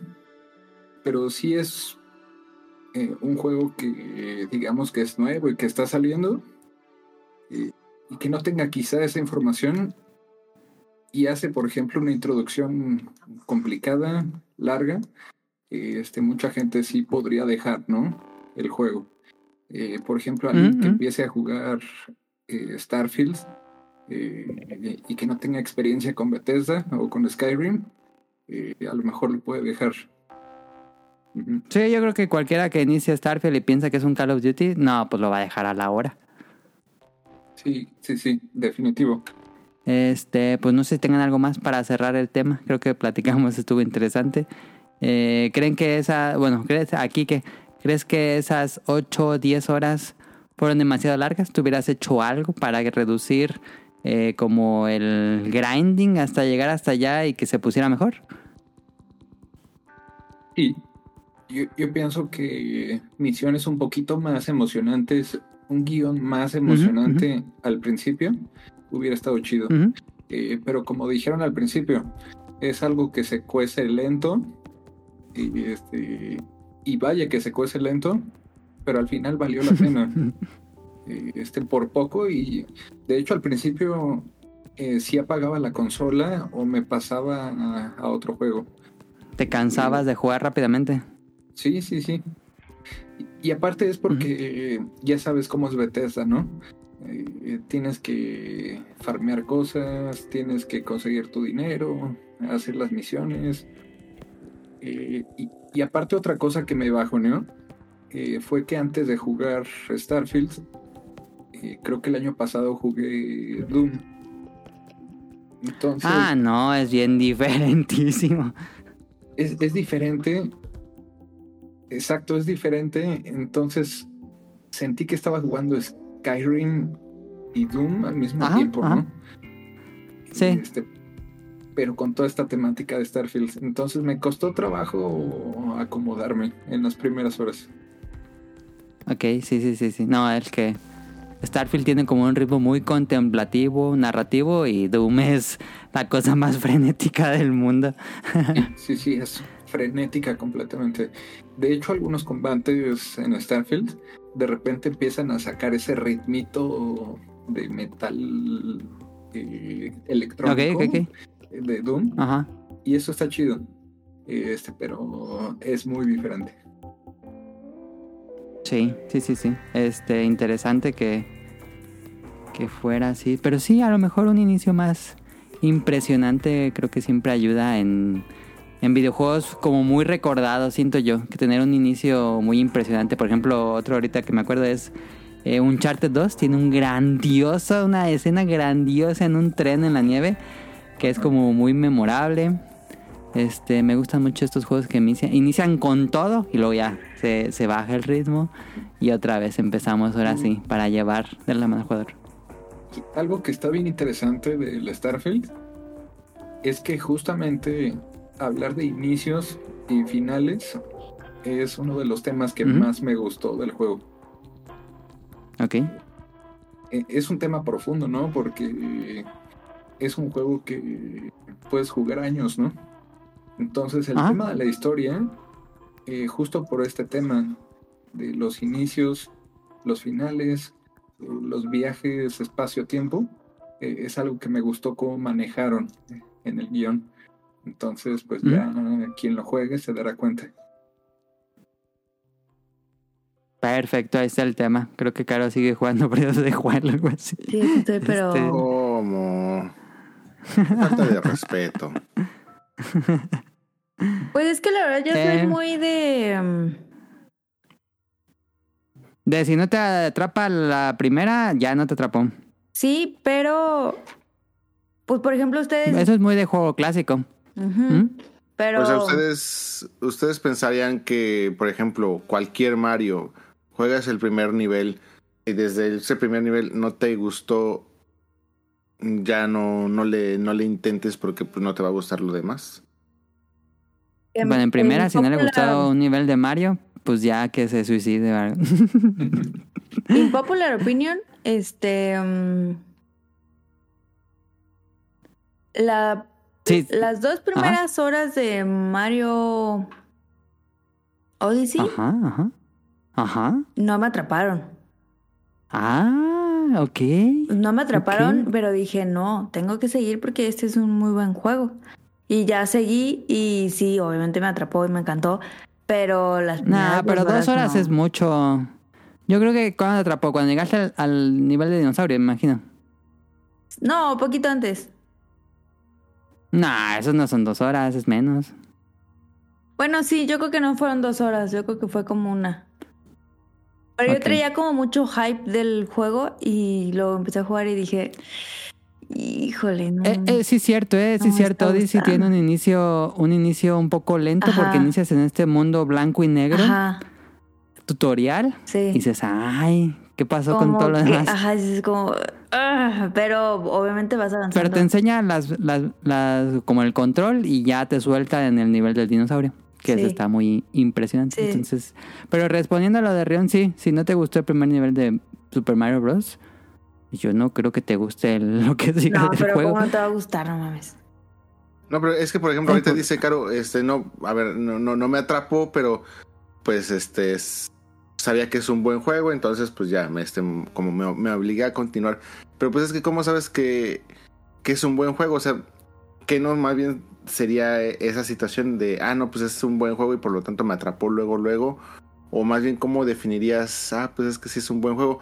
O sea, yo, yo siento que también parte de de todo este gusto por los videojuegos es, a ver, mm, primer este escenario de Mario no me atrapó, no me enganchó, no se me hace nada especial, pero pues a ver si vamos a, continuar, porque pues tal vez es esto de seguir como que progresando, como que agarrarle un poco también eh, el gusto. Yo siento que también hay muchas veces donde no es tanto que te- el juego te sorprenda, sino simplemente pues aprendes como que agarrarle el gusto o incluso jugarlo en diferentes circunstancias. Yo me acuerdo que la primera vez que jugaba un Mario Party, pues para mí era así como que, "Ah, pues está chistosón, pero pues ya, y lo aventé.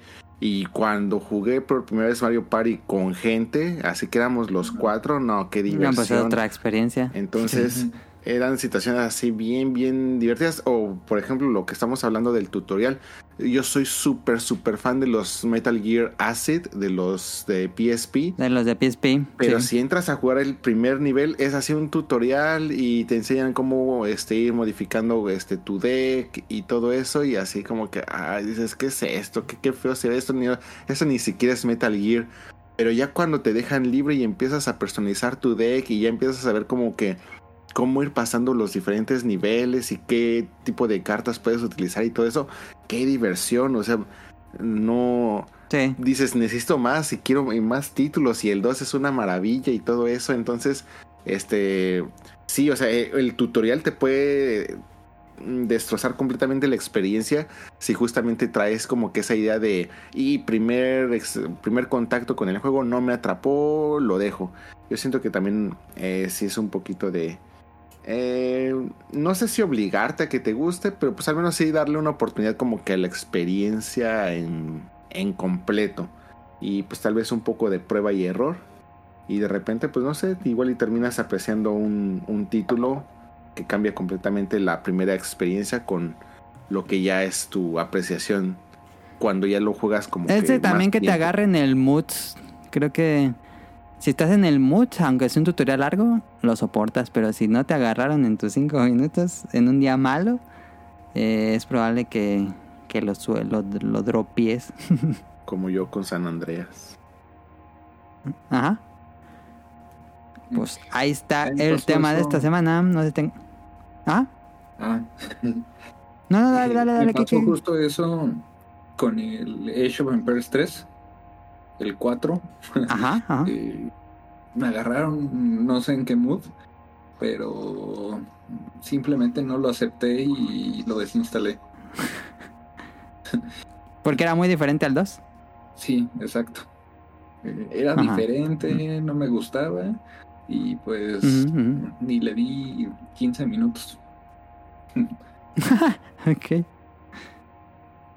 Y bueno, eso, eso va a ser un poco más importante a partir de ahora porque pues ahora existe Game Pass. Ya si no te gusta el juego lo borras y listo, ya lo dropeas para siempre. Ya no te costó tanto. Pues bueno, pasamos a la siguiente sección del programa para seguir avanzando. Eh, escuchen esta canción y ahorita venimos.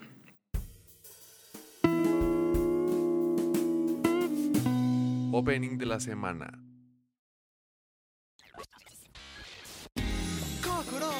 嘘が泣いてだけで空は青に染まるその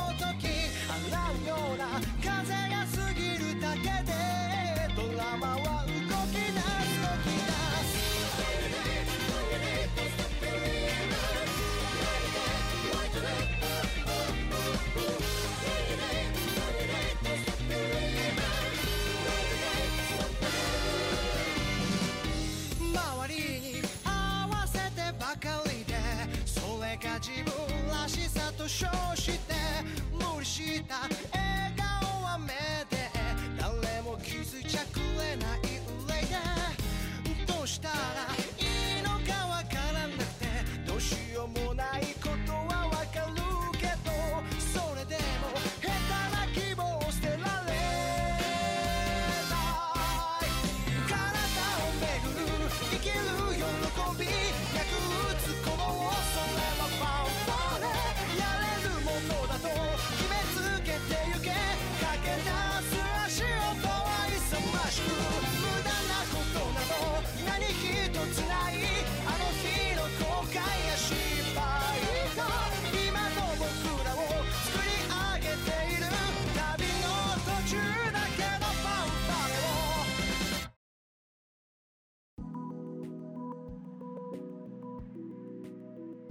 Eh, escucharon la canción Fanfare del grupo Bradio. Soy bien fan de Bradio. Digo, no he escuchado como toda su música, pero las canciones que he escuchado de Bradio es este funk como setentero, ochentero, japonés, con un jazzecito jazz funk. Uf, soy, soy bien fan y ha hecho varios openings, entonces me sorprendió mucho que regresara a Bradio a hacer este opening de la serie Reborn as a Bending Machine. Now I Wonder the Dungeon, que significaría renací como una máquina expendedora, ahora exploro el calabozo. Y literalmente el nombre es la sinopsis de la serie. Este es otro Isekai, como saben, este Tal vez es un gusto culposo, pero generalmente veo un Isekai de la temporada. Ahora vi este.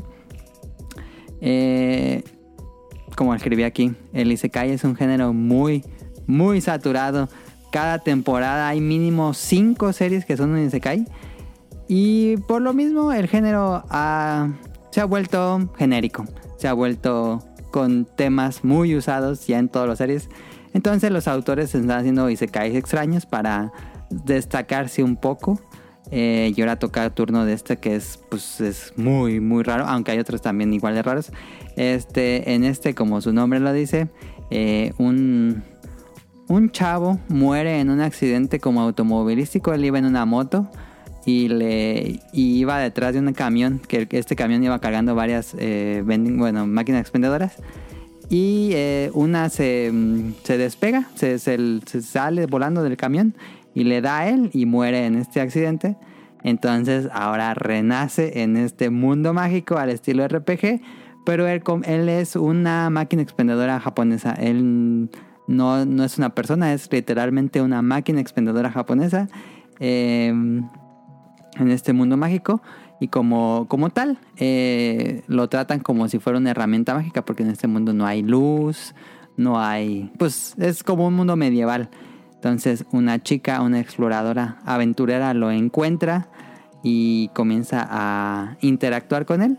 No entiende muy bien porque él, él no puede hablar. Él, a diferencia de otros Isekai, él no puede hablar tal cual.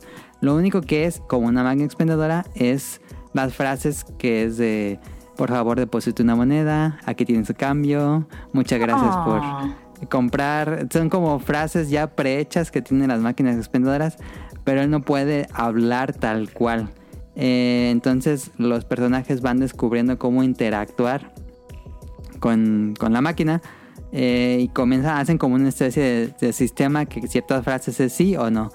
Eh, y eh, aunque suene el- y estúpido, suene ridículo, suene muy tonto, eh, tiene tiene puntos como, como que establece bien las reglas la serie y no se siente tan, tan tonto la idea de que es una máquina expendedora. ¿Por Ok. qué?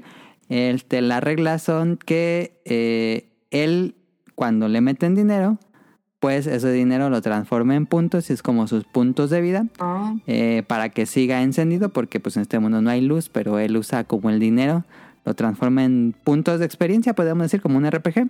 Y aparte dentro de él hay como una interfaz, como en, como en Dragon Quest, una interfaz como de RPG, donde puede comprar más habilidades para la máquina, transformarse en otras máquinas expendedoras. Puede, él se puede transformar en otras máquinas expendedoras.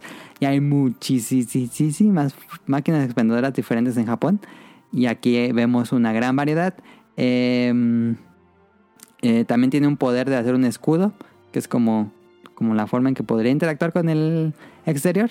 Pero sí, eh, él puede crear un escudo. Y por supuesto, si gasta estos puntos de experiencia, que es el dinero que le meten, puede traer más productos diferentes que venderle a la gente. Pero, ¿cuál es su. Eh. O sea, ¿cuál es, cuál es el. En sí, el. de lo que se trata? O sea, ¿qué tiene que hacer él? Ah, fíjate, ese es el punto que mm, yo tengo como opiniones encontradas con la serie. ¿De qué trata esta cosa? Ya les dije las reglas. Entonces, eh, esa chica, Lamis, lo encuentra y ella es una chica con super fuerza. Eh, tiene así como la fuerza de 20 hombres, algo así. Ajá. Y ella lo que hace es que lo carga. Ella le, le construyen como una especie de mm, tiras, como si fuera una mochila, y ella, ella la carga en la espalda. Y ella acompaña a otros aventureros en una party para explorar calabozo. Este mundo mágico se divide por varios calabozos. Y cada calabozo tiene su jefe. Entonces el- la chica esta se va con otros aventureros a explorar el calabozo. Y pues la máquina expendedora les da comida, les se transforma para diferentes cosas que ocupen en el calabozo. eh, artículos de, de necesidad. Y eh, de eso trata, de explorar el calabozo con, con la máquina expendedora. O sea, en realidad él no pelea. o sea, va pero le dan- caminando le como la expendedora de Kirby. Como la expendedora de Kirby. ¿Cómo? Sí, porque en el juego de Kirby te puedes tragar una máquina expendedora de refresco. Ándale. Sí, pero él no se puede mover. Él, él lo, carga la chica, pero él no se puede mover. Es una máquina ¿Lo tal cual. carga la chica? Sí. O sea, es una, es una máquina chiquita. no, pues ya te dije que la chica tiene la fuerza como de 20 hombres. No le cuesta Ah. trabajo cargarla. Ok. Entonces ¿Pues no ella lo carga. No, porque hizo una, una especie de Mochilita. maleta para Ah. llevar la máquina. Ajá. Ok. Y están en un. Como en el pueblo principal, el, el hub sería un RPG. Este, y ahí llegan los aventureros y le compran cosas a la máquina. Y pues en ese, en ese mundo no hay los artículos normales que nosotros tenemos acá: refresco, papas, em, pan, revistas, ropa, ah, incluso shampoo. Lo ponen en una máquina, en un lugar de ah, baños públicos. Este, y él se transforma en una máquina expendedora para que dé shampoos, para que dé, ah, ¿cómo decirlo? Toallas, incluso hasta toallas sanitarias. ¿eh? Ha- Hay, hay un punto donde se transforma en una, mm, en una de toallas sanitarias y hasta de condones. La máquina se transforma en una máquina de condones.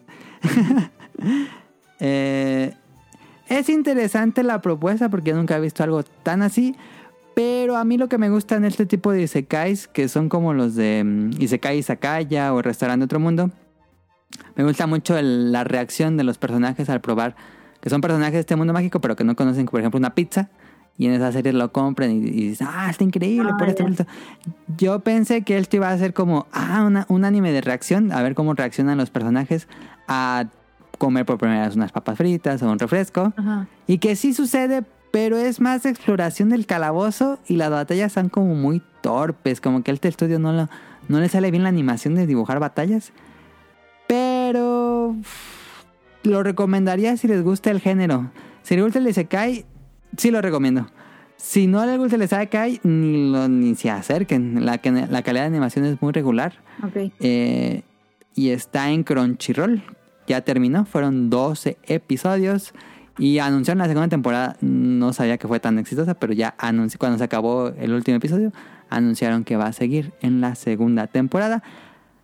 A mi gusto, yo hubiera hecho esto una serie de Slice of Life, de reacción, de, de muy tranquilo. Hay un episodio, hay hay- Ajá, hay, hay varios episodios que son como la historia de los vendedores, del pueblo, de que hay un festival de comida. Como que esos episodios, la serie funciona muy bien porque es una máquina expendedora. Pero cuando se llevan la máquina expendedora a pelear contra goblins y calaveras, pues como que no hace mucho sentido. A mi gusto, no, hizo, no hace mucho sentido que esté peleando ahí la máquina y que para pelear pues le ponga a un refresco, le ponga mentas y salga disparada así la botella. Entonces así como que... Como que no, a mi gusto no es, no me hubiera gustado que tomara ese rumbo, pero bueno, este es lo que hay. Ahí está. Reborn as a Vending Machine, No I Wonder the Dungeon. Para fanáticos de las máquinas expendedoras o del Isekai. Suena bien. Es fresca, se siente una serie fresca. ¿Y qué pasa? Yo ejemplo, recomendaría primero. Sí. ¿Qué pasa cuando reabastecen a la máquina? ¿Sí sale eso? Sí, se le van acabando los productos, pero conforme le fueron metiendo monedas, este, pues los aventureros, usa esas monedas como punto de experiencia para comprar nuevo, nuevo stock y que no se le acaben. Oh. Y llega a un punto en que es un problema porque como todos en el pueblo están metiéndole monedas, pues eh, se quedan sin cambio. La- la- Hay un Ah. problema de que ya no hay monedas en la ciudad No porque él no las regresa, no, no pueden como abrir y sacar todas las monedas. Ah, entonces ahí ocurre un problema. Pero bueno, ahí no les spoileo. Entonces, este, ahí está Reborn as a Vending Machine en Crunchyroll. Vámonos a datos curiosos con Caro.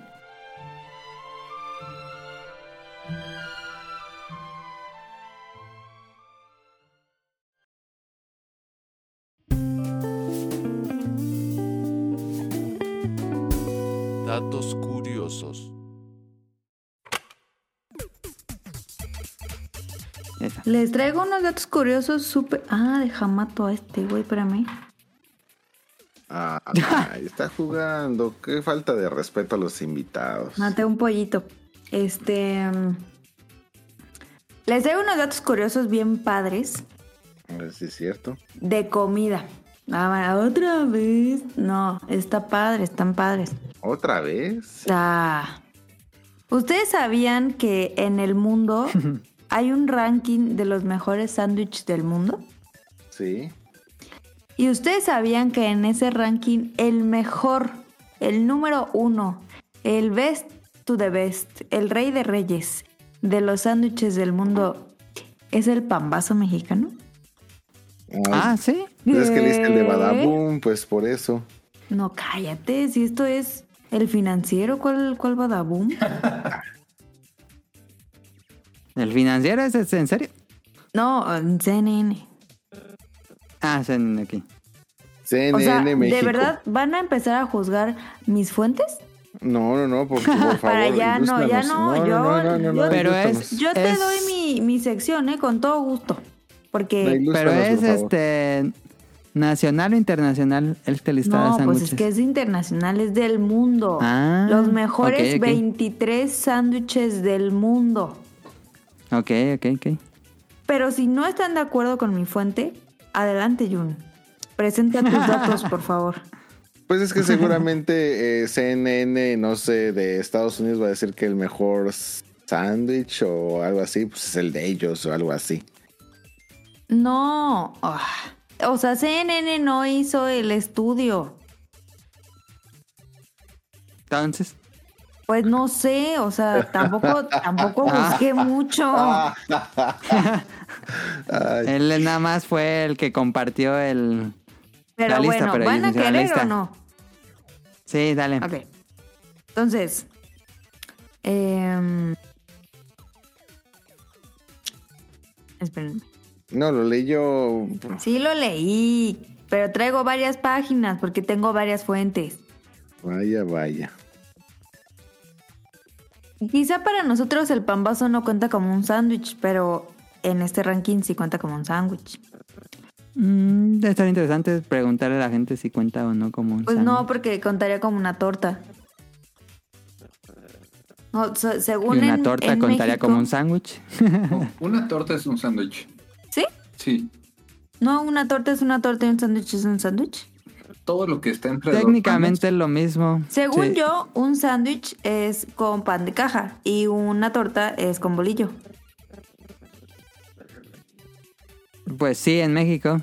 en México. Ajá. Ok. Entonces,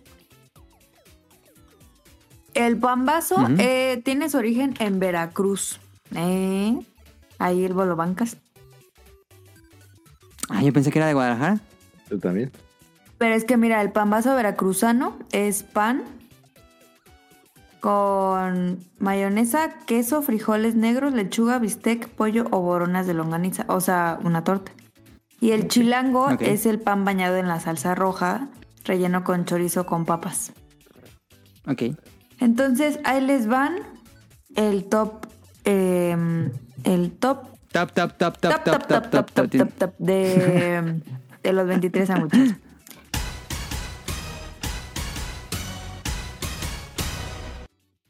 Entonces, el primero pues es el pambacín, ¿no? Yo tengo una duda. A ver, ¿Cómo se dice? ¿Sándwich o sándwich? sándwich, porque esconde. Sándwich. Sándwich. No, Sándwich. no, no. Sándwich. ¿Es con W? No. Sándwich. Sándwich. Se, se dice sándwich. Sándwich. Sándwich. A ver, el otro, el segundo lugar es un sándwich de Italia que se llama tramesino.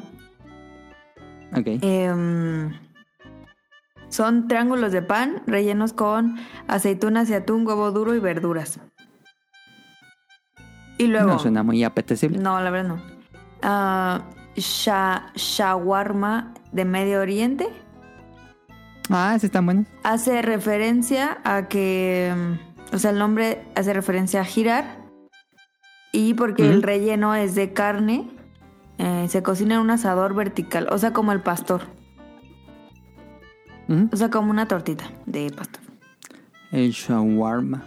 Su base es la carne especiada que se hace de manera vertical, se corta directamente en el asador. Esto es metido en un pan pita y eh, acompañado con tomate, cebolla y perejil. Se, escucha bueno. Ujú. Y luego el otro es... Sí, los probamos en Japón. No, el que probamos ¿No te era acuerdas? el de falafel. Falafel. Ah, entonces lo estoy confundiendo. Era Sí, falafel. sí. falafel. Pero era también con pampita. Y... Pero era muy bueno, Sí. muy sabroso. O teníamos mucha hambre o estaba muy bueno.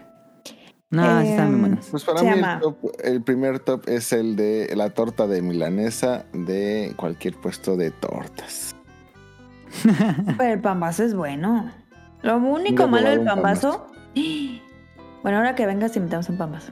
Es más, yo te lo hago. Va. Pero Pero solo si lapicito está presente. Sí, claro que sí. Pero el tema del pambazo es que te, te ensucias todo. Las manos, la boca. Sí, es comer con tenedor. Es como comer un mango. Ajá, es justo Ándale, como comer sí. un mango, pero peor. No tan, no tan malo como la tota. La tota. La tota. No, la torta ahogada. Esa hasta te la Ah, sirven pues. en bolsa. Sí, sí, Porquería. sí. Esa ya así como Bonai se la comes. Qué pedo, qué asco. Y ahí vas a decir, y le ponen riopan. y luego, el otro es el banh mi de Vietnam. Ajá. Se venden en carritos de comida en casi todas las esquinas. Es carne de cerdo, zanahorias ralladas en vinagre, daikon en vinagre, hojas de cilantro, mayonesa y otros ingredientes. Se pueden encontrar variantes con tofu y rebanadas delgadas de pollo al limón. Es crujiente, fresco, sabroso y absolutamente delicioso. Ándale. Yo creo que sabe bueno este. El otro es el mufaleta. El nombre es muy malo. Em, el interior de la mufaleta se mezclan capas de aceitunas picadas, salami de Genova, de Génova, jamón y varios quesos para un efecto delicioso. No se me antoja. Chivito Uruguay, que es, es- en vez de chivito sería cabrito. Em, dice que tiene lonchas finas, ¿qué? Jamón, tocino, lechuga, mayonesa y mozzarella. Que es una loncha. Dice, platillo de filete en lonchas finas, llamado churrasco. No entendí nada. No, No, pues estudió no. el tema. Que sí lo estudié, pero son muchos, son 23. Pan Bagnat. Para en- decir el 23. Hubieras aventado el top 5. Bueno, pues ese fue el top 5, porque pues aquí la Ok, gente tiene prisa. No, ni modo que diga los 23, no manches. Mira, sí está el falafel, pero está en el número 20. Pues entonces no es tan Ok. bueno. Bueno, mira, yo no sé, hoy Jun... eh, Pero está bien, top, top 5, porque en el 31 minutos eran 5 nada más. Mira, yo para la próxima que se conecte Jun, le- los datos curiosos van a ser de él. Y yo me voy a dedicar a criticar sus fuentes. Se los vas a enviar a, a Rion y él los va a probar. No, que sácate. ¿Estás de acuerdo, Jun? Sí, sí, sí. En el próximo podcast beta donde esté de invitado, veremos el top 5 de los mejores Pokémones tipo fuego para esta nueva generación. No, Jun, acuérdate que los datos curiosos no tienen nada que ver con los juegos. Ah, de eso bueno, se tratan los datos curiosos.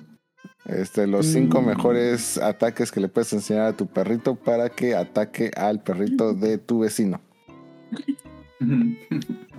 Diga no a las peleas de Ah. perros. Yo, yo tengo una pregunta con respecto a los sándwiches. Ok. En esta lista eh, fal- faltó este eh, sándwich argentino, que es el, choripán. Sí está, ¿No lo pusieron? ¿Sí pero está? no está en el top 5. Y como aquí solo me están pidiendo el top 5, se cancela el choripán. No, pues es que ni que fuera programa de No, ya, comida para ya. decir los 23. Bye, bye. Y yo tengo esta pregunta para Jun.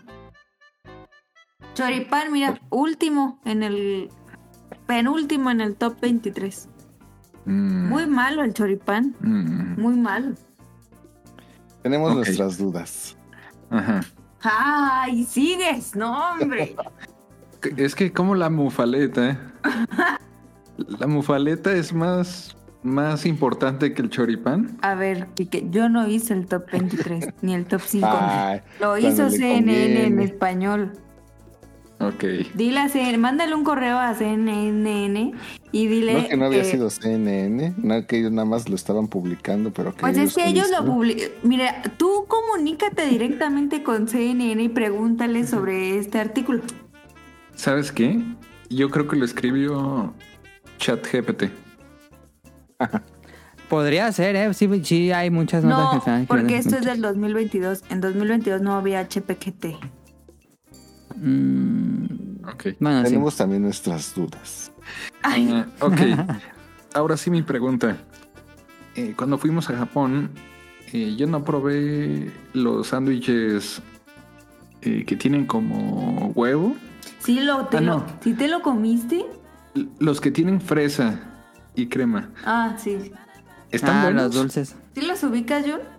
Sí, sí, sí, son, mu- son muy populares. De hecho, ¿Están buenos? hasta en los comis. Eh, no lo sé porque, como saben, soy muy remilgoso para comer. Entonces, pues yo no como No muchas los ha frutas. probado. Ni tampoco muchas cremas o ese tipo de cosas como cremas batidas o jaleas o cosas así tampoco como. Entonces, pues claramente pues nunca he probado el pastel, pues obviamente tampoco voy a probar esto.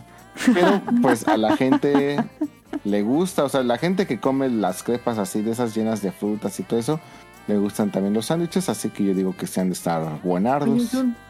¿en serio nunca has comido pastel? no. ¿Pero Mm. tus papás nunca te celebraron cumpleaños? Sí, con flan. O sea, de- ¿desde nunca te ha gustado el raro. pastel o a ellos no les gusta el pastel? Pero No, nunca sí lo he les gusta probado. mucho. De hecho, luego en mi cumpleaños sí había pastel que era para ellos, pero pues para mí había pizza o cosas Pero así. obviamente algún día probaste un pastel y no te gustó. Mm, no que yo recuerde. O sea, solo lo viste desde que tenías dos años y dijiste no quiero. Pues me acuerdo de mi vida como desde los 10 años más o menos. Entonces, este también podría estar hablando con lagunas. Pero yo tengo una duda con respecto al, al a los datos curiosos. A ver qué. Pero, eh, ¿sí sabes inglés?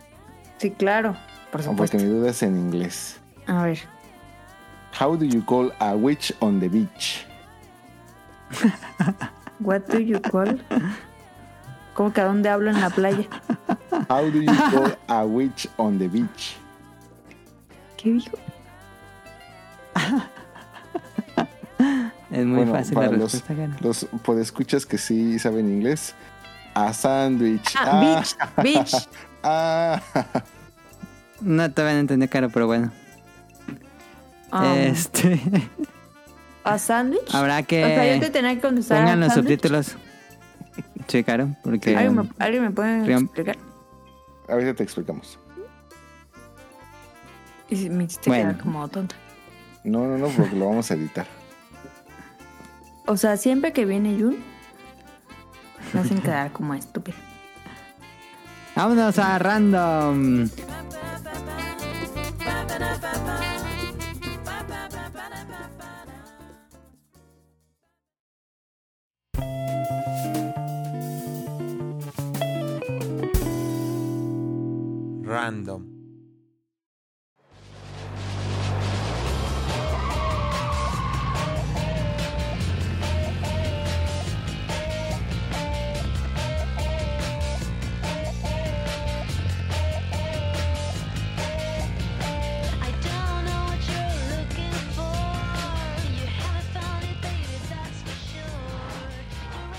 Yo pensé que ya estaba fuera de cines, ¿eh? yo pensé que ya lo habían quitado.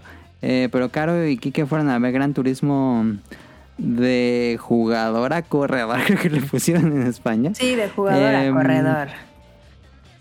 Suena muy tonto ese. Este, ¿les gustó Mira. en general? Digo, no, no, no, no nos platiques de qué va porque creo que ya todo el mundo sabe de qué va. Ah, bueno. O sea, primero los datos curiosos. Porque está basado en una historia a la- real. Está bien. ¿Va bien? Ay, ay, ay. Qué gran Eh, programa, ¿eh? A mí, a mí la verdad me caga, me turbo caga ver una película en español, o sea, doblada. Ajá. Pero como claramente Pero- lo has dicho correctamente, pues ya casi no hay funciones y las únicas funciones que hay pues están en perro español. Sí, Yo lo hubiera es disfrutado un más. virus que se ha expandido. Sí, mucha gente estúpida. Yo, la verdad, lo hubiera disfrutado más en subtitulada, claramente. Pero bueno. Eh, es muy buena la película.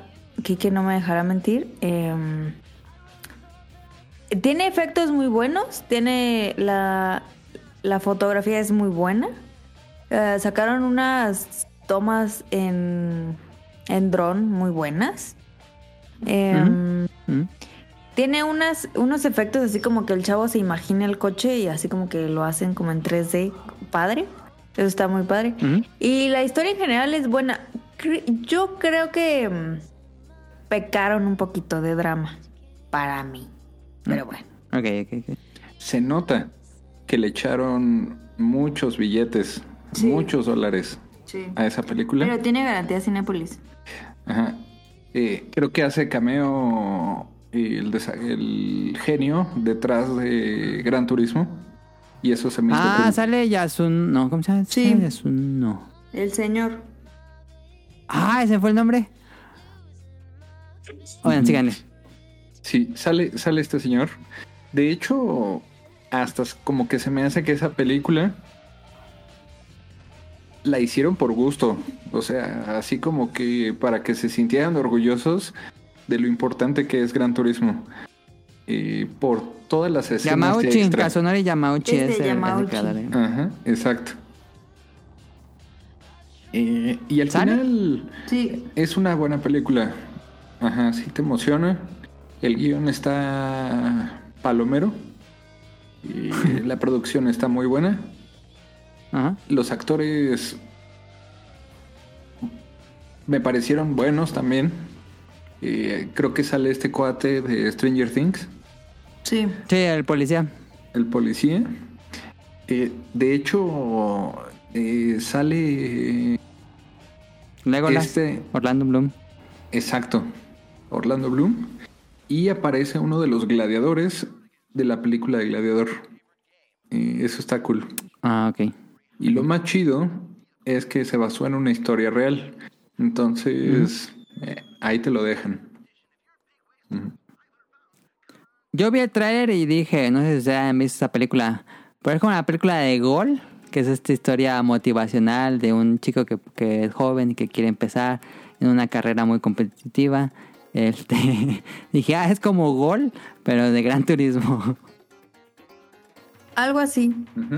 Sí. Pero está buena, está palomera. Ah, Para Sí. mí duró mucho. Ahí en Japón no la estrenaron, Ruth?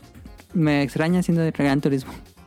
Ay, pero por ejemplo Mario Bros también la estrenaron después. Ah, sí, cierto, también Mario Bros. Pero entonces no la estrenaron Gran Turismo. Según yo, mm, no, pero vamos a investigar. Porque la última vez que fui al cine fue hace cinco días. No es mucho. A mí, a mí me... ¿Viste las tortugas ninjas? Eh, no, eh, apenas va a salir. Ah, salió este viernes. Ujú. Ya no voy. Este. Ok. Pero pues la próxima semana voy corriendo. ¿No es cierto? Ok. ¿Sale la próxima semana? A mí me gustó. ¿Tortugas o Gran Turismo? Este, las tortugas ninja. No, no la vimos. A mí me gustó, pero... mm, Sí se me hizo muy larga porque dura casi tres horas. ¿En serio? Sí. Tres horas. Ok, hola. nuevo tema. ¿Cuánto tiene que durar una película para saber si te, si, si la vas a ver? ¿Engancha o si no te sales de la sala? Nunca Ah, me no. he salido de la sala. Mira, yo, yo sí. Ya está eh, la nueva de John Wick, ya está Tortugas Ninja, ya no. está John Wick de... apenas. Ay, pues es que aquí se estrena todo muy tarde. Si quieres está te la doy el de spoiler de John. Wick. No. Haz cuenta que al ¿La nueva de final...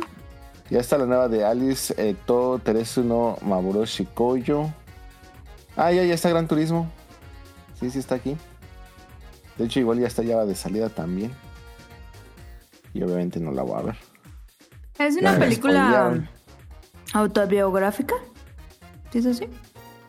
Porque ya al ¿Biográfica? final te ponen de que no, pues esto fue real, y este fue el chavo, y este fue el otro chavo, y este no sé qué. Y sí se parecen Pues- como que los personajes y así, pero mm, no diría que es la película del año, pero está buena. Pues a mí la opinión de Ladito me dijo que muchos personajes fueron creados para la película. ¿Mm? Cuarta vez. Tiene, por en supuesto, este su- programa. Su cuarto... tiene su... ¿Cómo dice? El... Ay, tiene un nombre esto. el- pues, Le dieron la libertad creativa de aumentar la historia como la de Tetris. La de Tetris pasa cada mamada y bueno, este es entretenida, pero pues así no fue. Pero más o menos se parece a la historia. Este, entonces me imagino que es algo así. Me dan ganas de ver Gran Turismo, pero en streaming, no en el cine, la verdad. Tengo que aceptarlo. Se vale, pero tiene buenos efectos. Y te vas a perder el soundtrack a todo volumen eh, en el cine. Está está tan bueno. Sí, eso sí, es lo único. Está muy cagado. ¿Cuál? Ah, el de. Ya, sí. No, el digo Otro qué, porque spoiler. es por Otro spoiler. spoiler. Ah, no, hombre. pues no te pierdes de Pues, mucho, ahí verdad. estuvo gran. Pero ¿cu- ¿cuánto le darían de una escala del 1 al 5 en estrellas? ¿Cuántas patitas de lapicito le darían? Cuatro es. ¿Cuántas fichas de Alf? ah, si lápiz tiene cuatro patas, cua- cuatro es el top, ¿no? No, 5 de cinco, cinco fichas de Alf. Cuatro. Cinco huellitas de lapicito. 4 de 5 es bastante alto. No, tres. Tres de cinco. Oh. Tres. Yo dos. Willy ya iba a ir al cine. Es que aparte soñé feo, soñé feo por esa película. Ay, ¿Soñaste feo por esa película? Sí, soñé que alguien se mataba en un coche. Olo. Y pues Espero sí que no estuvo haya feo. sido Jun. No, no, no. De hecho, no conocí a la persona que se murió en mi sueño, pero sabía que se había muerto alguien. No, pues no vayas a ver películas de terror. No, pues las evito claramente a toda costa. Y mientras no seas como esa película de que la, la viejita que soñaba que si te morías, te morías en la vida real, todo está bien. No.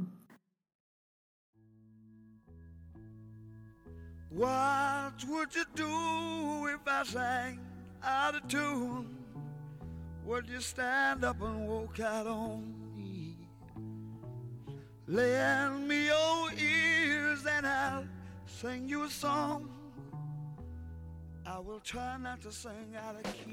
Pues vámonos a esto para, para acabar el programa, las preguntas del público.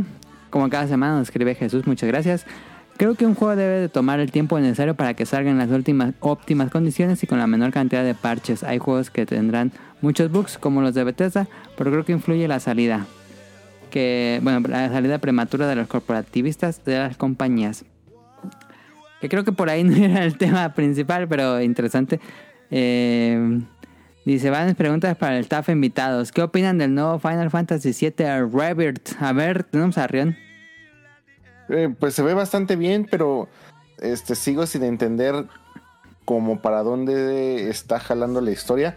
No lo digo como algo negativo, eh, claramente ya sabíamos desde, pues, desde el que salió la primera parte que se iba a tomar ciertas diferencias con la historia original. Eh, pero pues sí estoy así como que consternado de si van a pasar ciertos eventos canónicos o no. Pero se ven bastante bien, o sea, visualmente se ve increíble. Este, la historia ¿Te ve- preocupa que Nomura haga algo, algo como la historia de, Kingdom Hearts? Mm, no tanto porque creo que este, este Final Fantasy se ve que tiene ya mucho más estructura que eh, Kingdom, que como han armado Kingdom Hearts, que este, Ajá, pues ajá. tenían como que mil proyectos ahí encima, algo así, y se ve que con este ya tienen varios años donde yo creo que incluso ya tienen muy muy definida este, la historia y cómo va a ser porque ya hasta saben cuántas partes van a ser. Me llama también la atención que esta nueva aventura van a ser dos discos.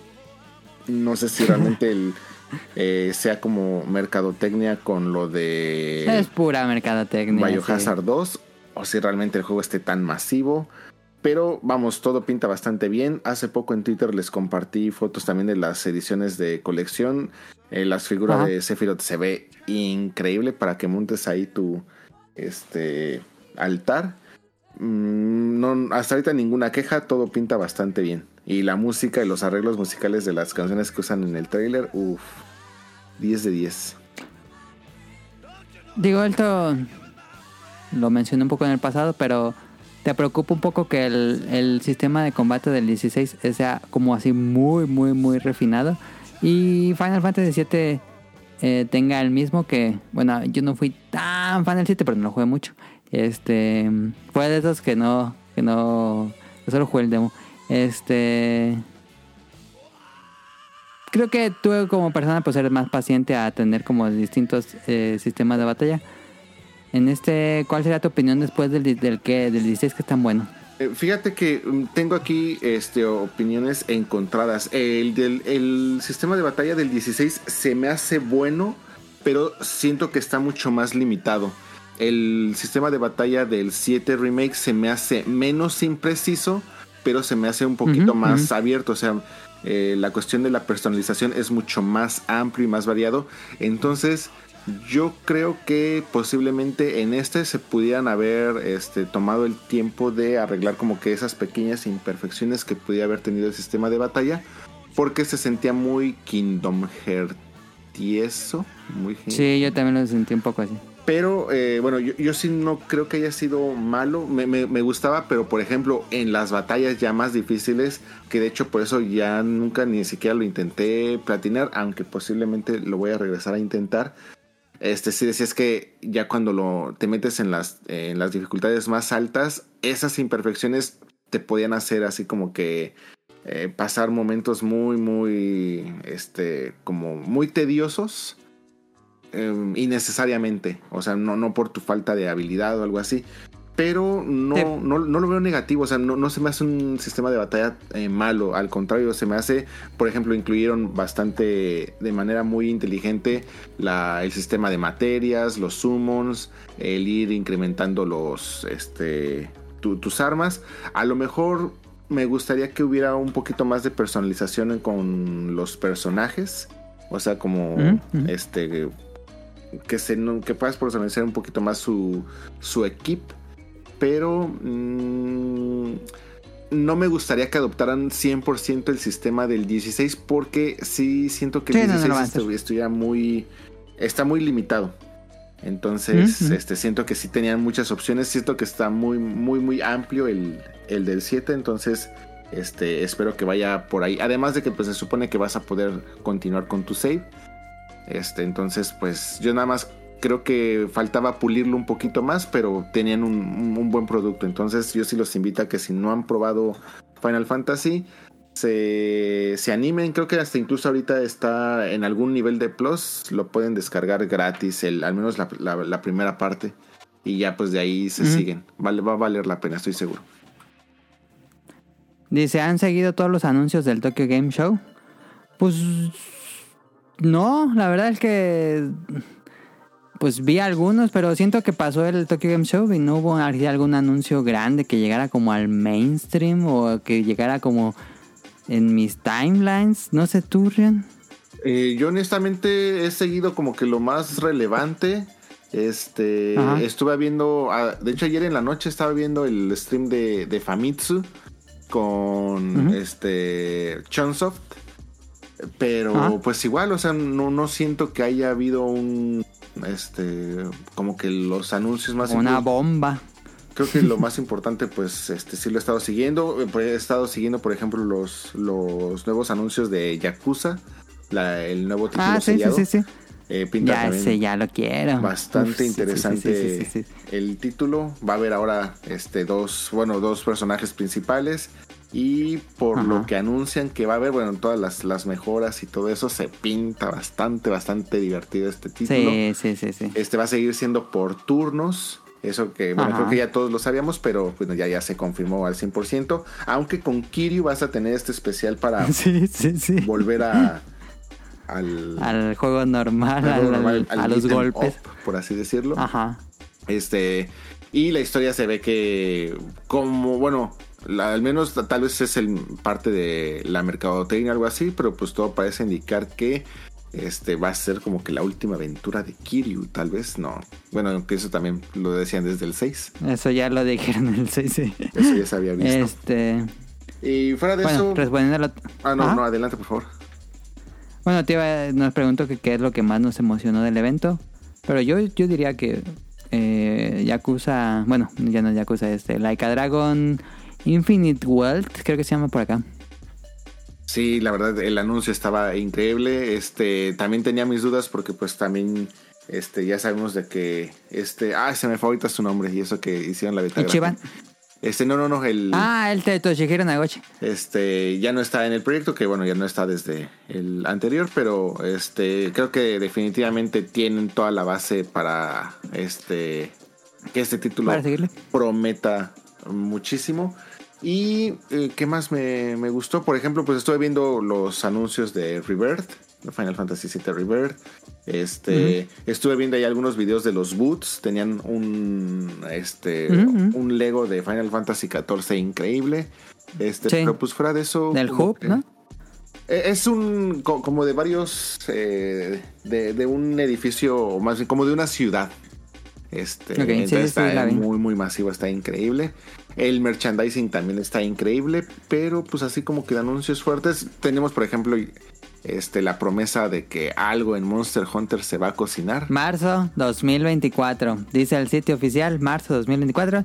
Entonces, ahí viene, ahí viene el siguiente Monster Hunter. Ese también es un anuncio que, bueno, es el, an- el anuncio del anuncio.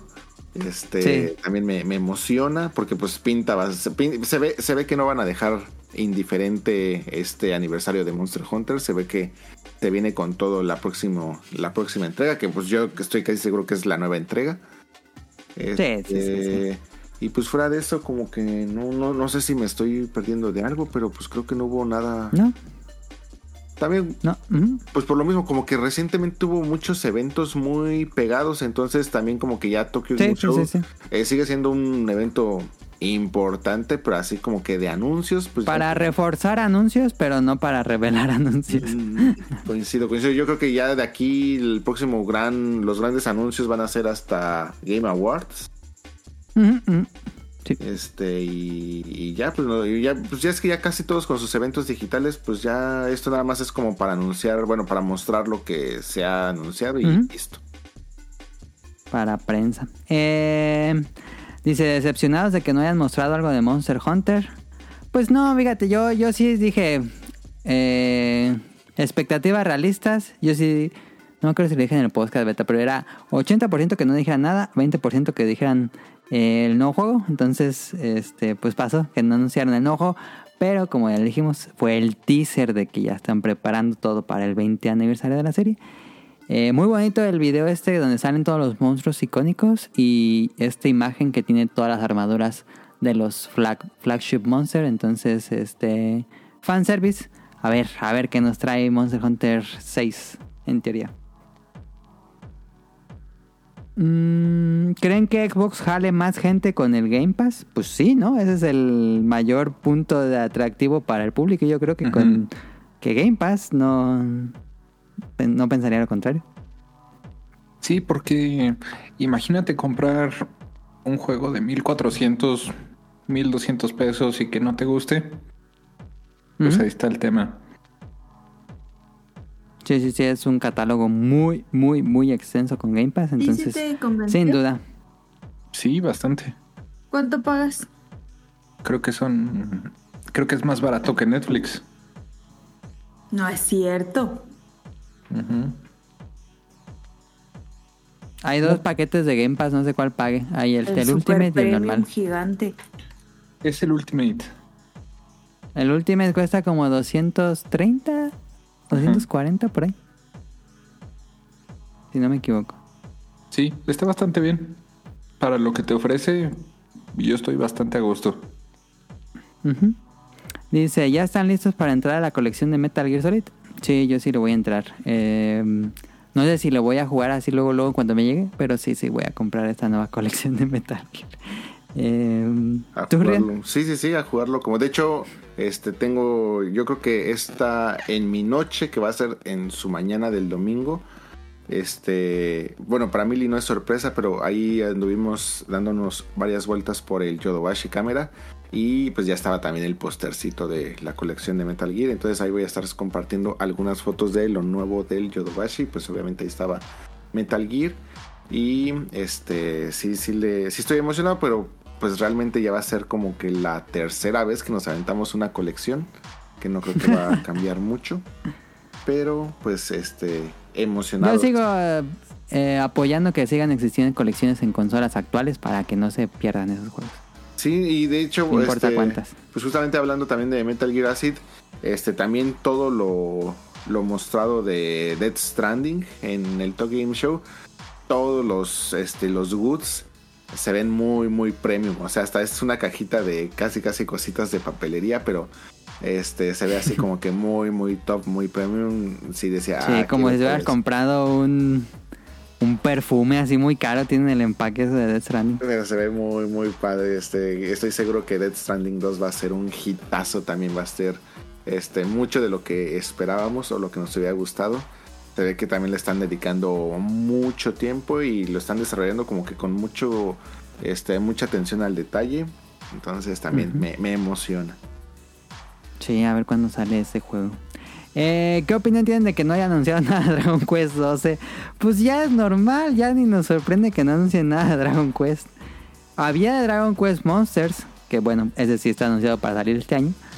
Pero sí, ya no han dicho absolutamente nada del 12 ni del 3. Silencio total. Silencio absoluto. Ah, ¿creen, que el no, ¿Creen que con el nuevo presidente de Square Enix veremos otras sagas olvidadas por la compañía? Pues no realmente, sus objetivos son dinero. Bueno, co- como cualquier otro presidente de cualquier compañía que necesita hacer dinero. ¿Te gustaría, Rion, que este nuevo presidente eh, decida revivir estas series o que sigan explorando nuevas series como lo están haciendo? Pues lo hace muy seguido el Enix que inventa nuevas IPs y que dio Phil Chronicles y que de ah, Isles of Cards y cosas así. ¿Te gustaría el- más el que revivieran series viejas? Stars. o Foamstar, sí, que son como experimentos que hace muy, muy seguido Square Enix. Eh, a- O Forspoken. A mí me gustaría que eh, le bajaran un poquito como que estos experimentos porque siento que sí está afectando un poco eh, lo, lo- por ejemplo esto de las ventas que están diciendo y que está afectando Sí, las sí, sí. Que le echan la culpa al 16, a Final Fantasy 16 y no, pues es todo lo que están experimentando y no vende. Sí, pues de hecho Final Fantasy XVI yo creo que ayudó muchísimo a estabilizar un poquito las ventas de este Sí. año para, para Square Enix.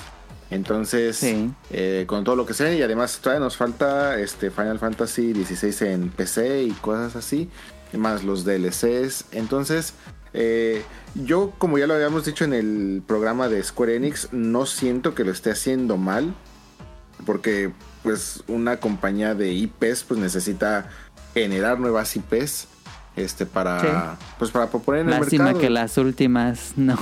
Pero yo, yo creo que ¿Dónde sí le hace falta un poquito de control, no tanto de calidad, Ajá, de sino calidad. De, de decir, oye, a ver, pues espérate, es que cuál es el está bien que saquemos nuevas IPs, pero por ejemplo, Nintendo, o sea, Nintendo te sacó Pikmin desde hace ya que 8 años. 20 años. 20 ah, años. el Pikmin 3. Eh, Pikmin 1 es del 2002, 2001. Oh, lo verga, no, hombre, me, me fui muy, muy. es de. GameCube. Es, tienes toda la razón. Este, y de ahí, pues, ¿qué tenemos? Splatoon. Splatoon. Y de ahí, ¿qué nueva IP nos ha tenido así como de Nintendo? Pues, este, pues ya, ¿no? Así Ah. Pues como- sí, ha tenido ARMS, ha tenido cosas sí, que sí. son como muy experimentales, pero que no pegan. Por ejemplo, los de. Hubo un juego de creación de juegos, hubo los, el de, los de papel, ¿cómo se llamaban? Los Ah, Labo. se me fue el nombre. Labo, Labo es también una nueva IP. Am, en 3DS experimentó muchas nuevas IPs, pero no les pegó.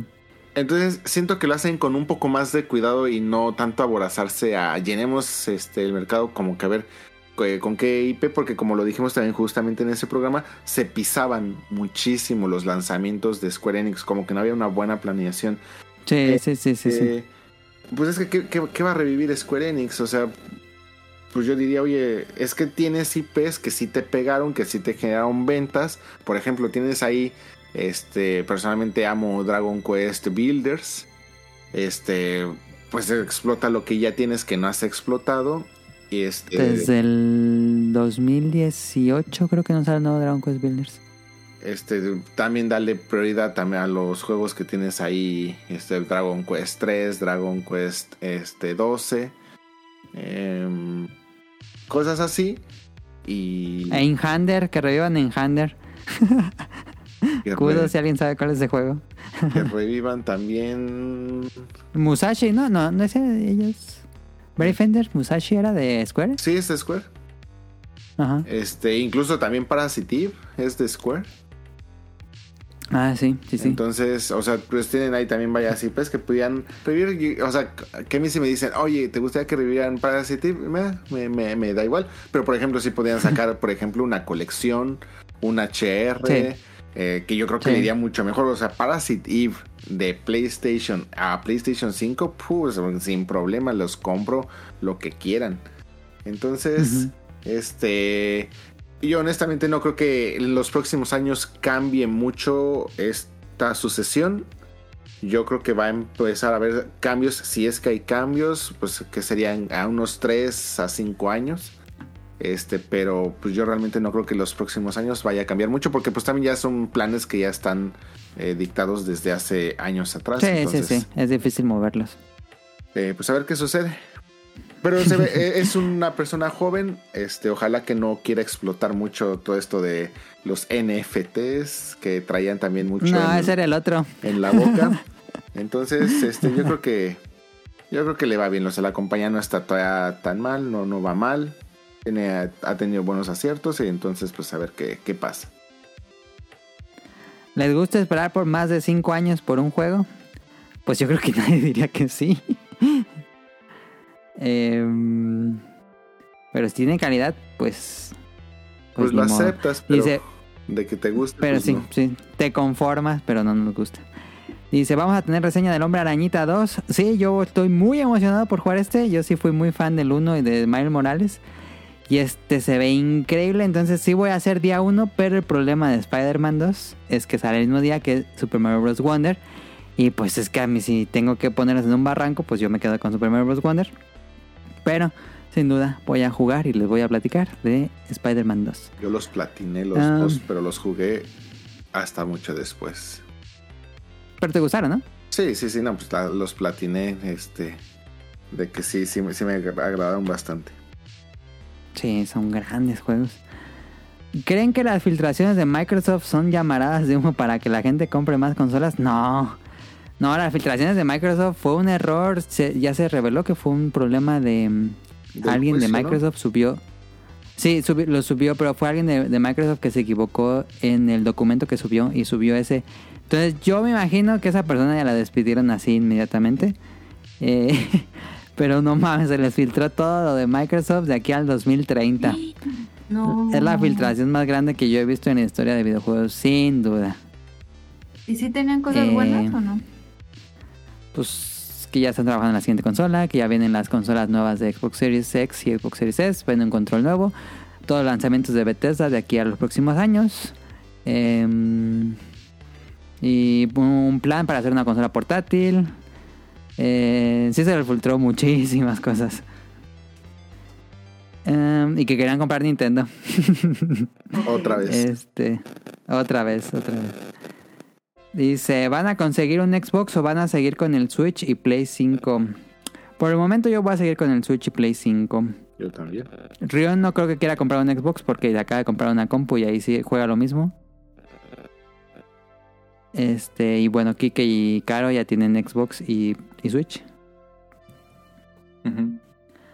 Dice, ¿qué juego de Atlus les emociona? Pues Persona 3 Remake, eh, Reload se llama, Persona 3 Reload, me interesa muchísimo. Y este otro, ¿cómo se llama? Re Fantasy O o algo así, que es hecho por el estudio creador de las personas, que es este Soujima. Y bueno, el Persona Team están haciendo... Ay, pero no me acuerdo cómo se llama. Es Re Fa- bueno, el proyecto se llamaba Re Fantasy Zero, pero ya le cambiaron el nombre, un nombre bien rarísimo que no me acuerdo cómo se llama. Me emociona, pero no me emociona tanto como cuando lo anunciaron, la verdad. ¿Para cuándo las calaveras postcasteras? Nunca fui fan de la tradición de las calaveras. ¿A ustedes les gusta la tradición de las calaveras? Las calaveras literarias. Ajá, ajá. mm, Siempre las asocié con tareas y digo, ay, qué enfado. Porque siempre en la escuela nos hacían hacer que escribe la calaverita de no sé qué. Siempre relacioné eso con algo tedioso y aburrido y nunca me han gustado las calaveritas. por dos, Por dos. pero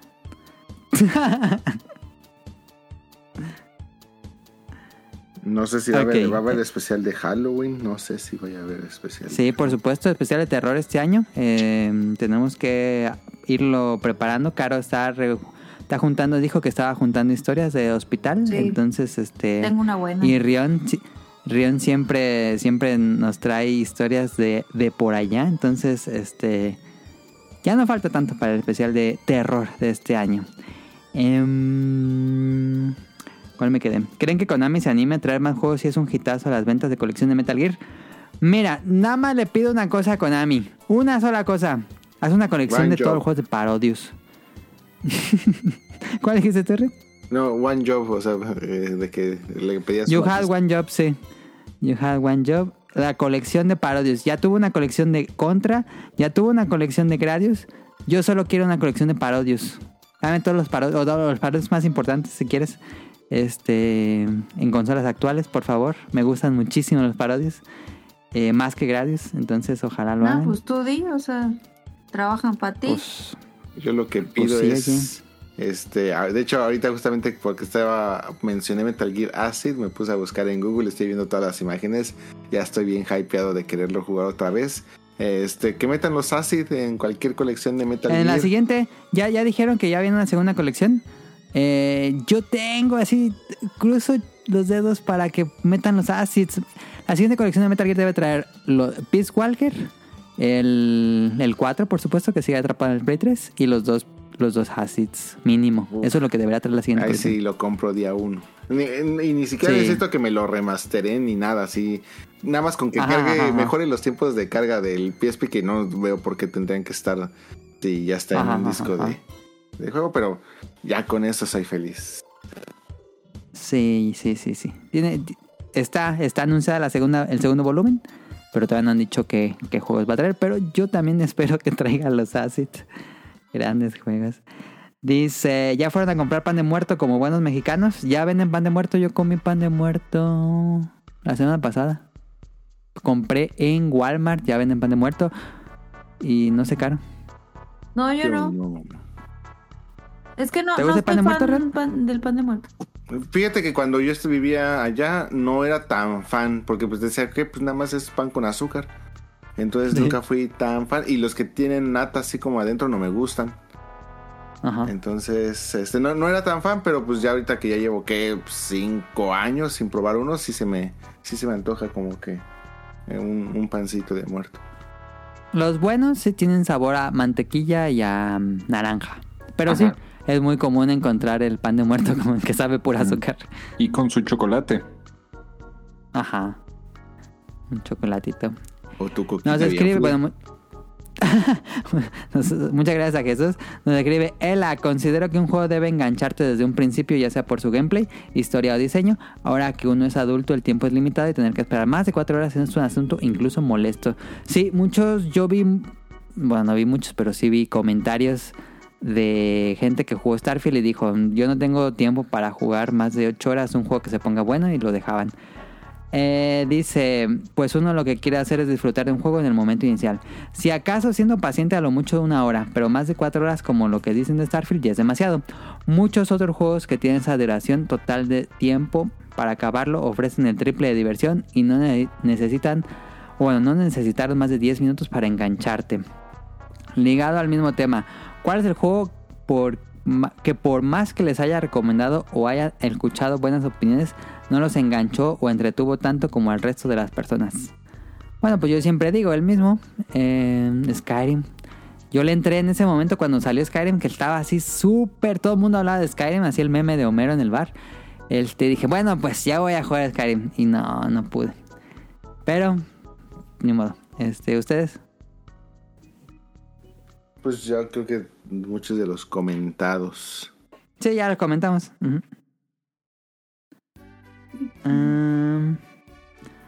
Y por último nos escribe JC en Instagram. Saludos a los integrantes del podcast y el invitado si es que hay. Esta semana terminé Skip and Loafer. La verdad comencé a verlo en las recomendaciones que daban en el podcast de Dream Match y cuando vi el primer capítulo me pareció un diseño de personajes algo viejo.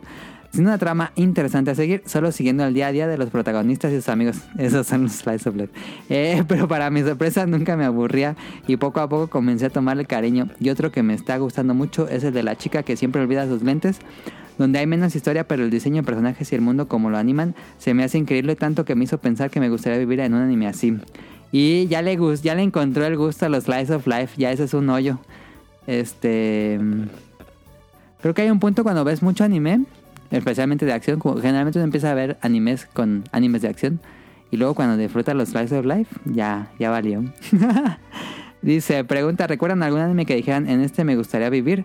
Dudo que alguien diga Attack on Titan. Posdata, espero que conoces el siguiente episodio de Batalla Musical. Felicidades por ese gran capítulo. Muchas gracias a JC por escuchar el especial musical. Y, Em, y el manga se ¿Mm? está poniendo muy bueno. Bueno, con lo mismo, ¿Cuál? pero. em, Skip and Loafer. Ah, y acá no he traído el manga y, híjoles. Para mi gusto, sigue siendo el anime que más me ha gustado este año. Em, no sabía que estaba leyendo el manga, Ren. Mm, pues, eh, se, se está poniendo bastante bueno. El último tomo todavía no lo he leído, pero en lo, en lo que voy, este va bastante bueno. Ok, ya me emocionó. Yo, yo no creo que pase este año sin que lo traiga Panini. Estoy seguro que ya están a- cerca de publicarlo. Sí, no, cada Pero, vez bueno, pregunta. de lo más vendido por acá también, entonces no, no creo que tarde. Sí, mucho. sí, sí. ¿Recuerdan algún anime que dijeran que me gustaría vivir en este mundo? Sí. Sí. A ver, te... Ajá. Bleach. ¿Bleach? ¿Por qué? Pero pues es el mundo real, ¿no? Bueno, pero con Shinigamis. En la Soul Society. ¿Tú, Ren? Híjole, pues es que yo eh, cuando me, me pico con algún manga siempre estoy este, imaginando que, ah, si yo estuviera ahí o si yo tuviera esos poderes o algo así. Entonces siento que siempre me, me, me pongo como que, este, si viviera ahí, sie- sie- siempre, me imagino como es si yo viviera como que en ese mundo o algo así. Entonces así de cualquier cosa, desde, desde el pequeño, o sea, desde el típico, no sé, Dragon Ball, este... eh, Las aventuras de Fly y todo eso. Desde Roboco. Ah, Roboco también está muy bueno. Ya eh, sacaron el nuevo tomo, tiene portada. eh, Todas las portadas de Bokuto Roboco este, parodian portadas de otros mangas. Y esta vez ya le tocó Ajá. a eh, Sakamoto Days. Fue buenísimo. Y Sakamoto Ah. está bien bueno. Se está poniendo bien bueno. Pues todo el mundo diría Berserk. no es cierto. Eh, Evangelion para convertirnos todos en tank. Ah, pues es que los Slice of Life, mira, a mí me gustaría vivir en el mundo, en el, pueblo de mm, dos, ya sé, dos, eh, en, en Yurukam, que nada más se la pasa en excursiones a montañas en Japón, y el mundo, bueno, el pueblo rural este de no Non Biyori, no Biyori. Uf, cómo me gusta ese anime. El slice of life más puro que existe, No Non Biyori. Este, y bueno, ahí están las preguntas que tenemos esta semana. Caro, te dejo los saludos. Uh. Saludos. Saludos a Kamui, a él lo encuentran en Pixelania Podcast y en Dream Match todas las semanas. Saludos a Mika, ella la encuentran en tipos móviles en Spotify. Saludos a Nao, a Radcliffe y a Man, el productor del Bolo Bancas, que ya no vamos a anunciar el Bolo Bancas porque dicen que van a tomar un descanso. Creo que el siguiente es el último, pero no estoy seguro. Muy mal por ellos. Eh, bueno, pues muchísimas gracias a Ryun Jun desde Japón que se conectó y nos regaló de su tiempo en este Y que programa no me quedé dormido. y que se despertó. Eh, pero apenitas, ¿eh? Porque sí me desperté a las 12 en puntito. No, muchísimas gracias por invitarme. Qué gran programa. No sé por qué me divertí tanto en este programa. Espero que ah, al escucharlo se les haya hecho igual de divertido a ustedes. Pero aquí grabarlo estuvo muy, muy divertido. Gracias por aguantarme. Y este un saludo también a, a Lapicito y a todos ustedes por tenerme aquí. Lápiz, ¿te hablan? Eh, saludos a, a Axel, a Andy, a Heladito, lo encuentran en la opinión de Elad. eh, dos veces por semana en Spotify. Saludos a Sirenita, ella te hace Twitch en Petit Mermaid. Eh, a Rob ¿Mm? Saints, a Jacobo Cut, saludos a Jesús Sánchez, a sus preguntas, muchas gracias. Saludos a Lynn, un fuerte abrazo para ella. Saludos a Josué Sigala, a Carlos, a Lefestomar hasta Guadalajara. Saludos a Protoshoot, a Eric Muñetón, al señor Suki, ay, a Gerardo Olvera, a Oscar Guerrero. Saludos a Mauricio Garduño, a Game Forever, a Gustavo. Ya íbamos a hacer el, el Battle Royal de los saludos, no me habíamos dicho. Yo Pero ya el- les dije. Vamos a. O Yo sea, sí yo escucho, ya no yo sí voy a estar. saludo. Yo no voy a estar diciendo Game Forever, Gustavo Mendoza, Gustavo Álvarez, Andrew Lezink. A ver, Andrew Lezink hace un buen que no nos manda nada. No, si Andrew Lessing es más Hace poquito nos escribió que escuchó el episodio. Bueno, Marcos Bolaños, ¿dónde está? Sí, sí, nos sigue escuchando. A- ah, sí. Ahí él va a borrar. Sí. A Vente Madreo, ya no nos ha dicho nada Vente Madreo. Entre Madera tenemos más de un año, ver, yo creo que no nos dice nada. Se borró. Si nos En tiempo real. lo vuelvo a agregar. Saludos al Kike Moncada, al doctor Carlos Adrián. A ese no lo borro porque siempre es bueno tener un doctor. Saludos a Cadasco, a Helter Skelter, a Kenneth 01 El Beto. Ajá, sí, nos sigue escuchando. Ok. Saludos al Yuyos, al Torchic. Saludos a Alvejas. Saludos a Kike. Muchas gracias que subiste aquí. Que ya se fue porque ya empezó la Fórmula 1 y ya se olvidó de nosotros. No si No, está bien, ya. Pues me la pasé muy bien. Gracias por invitarme. Muchas gracias. Y espero verlos pronto.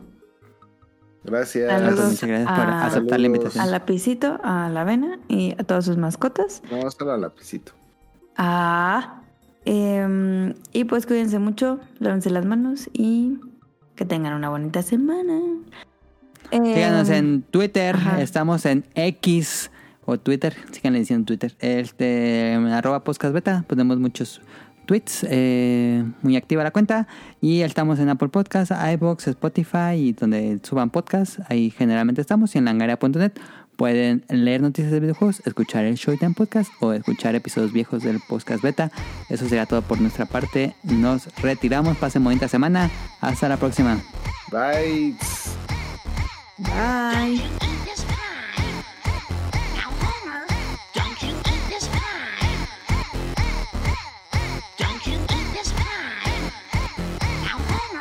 Don't you eat this pie. Now, Homer,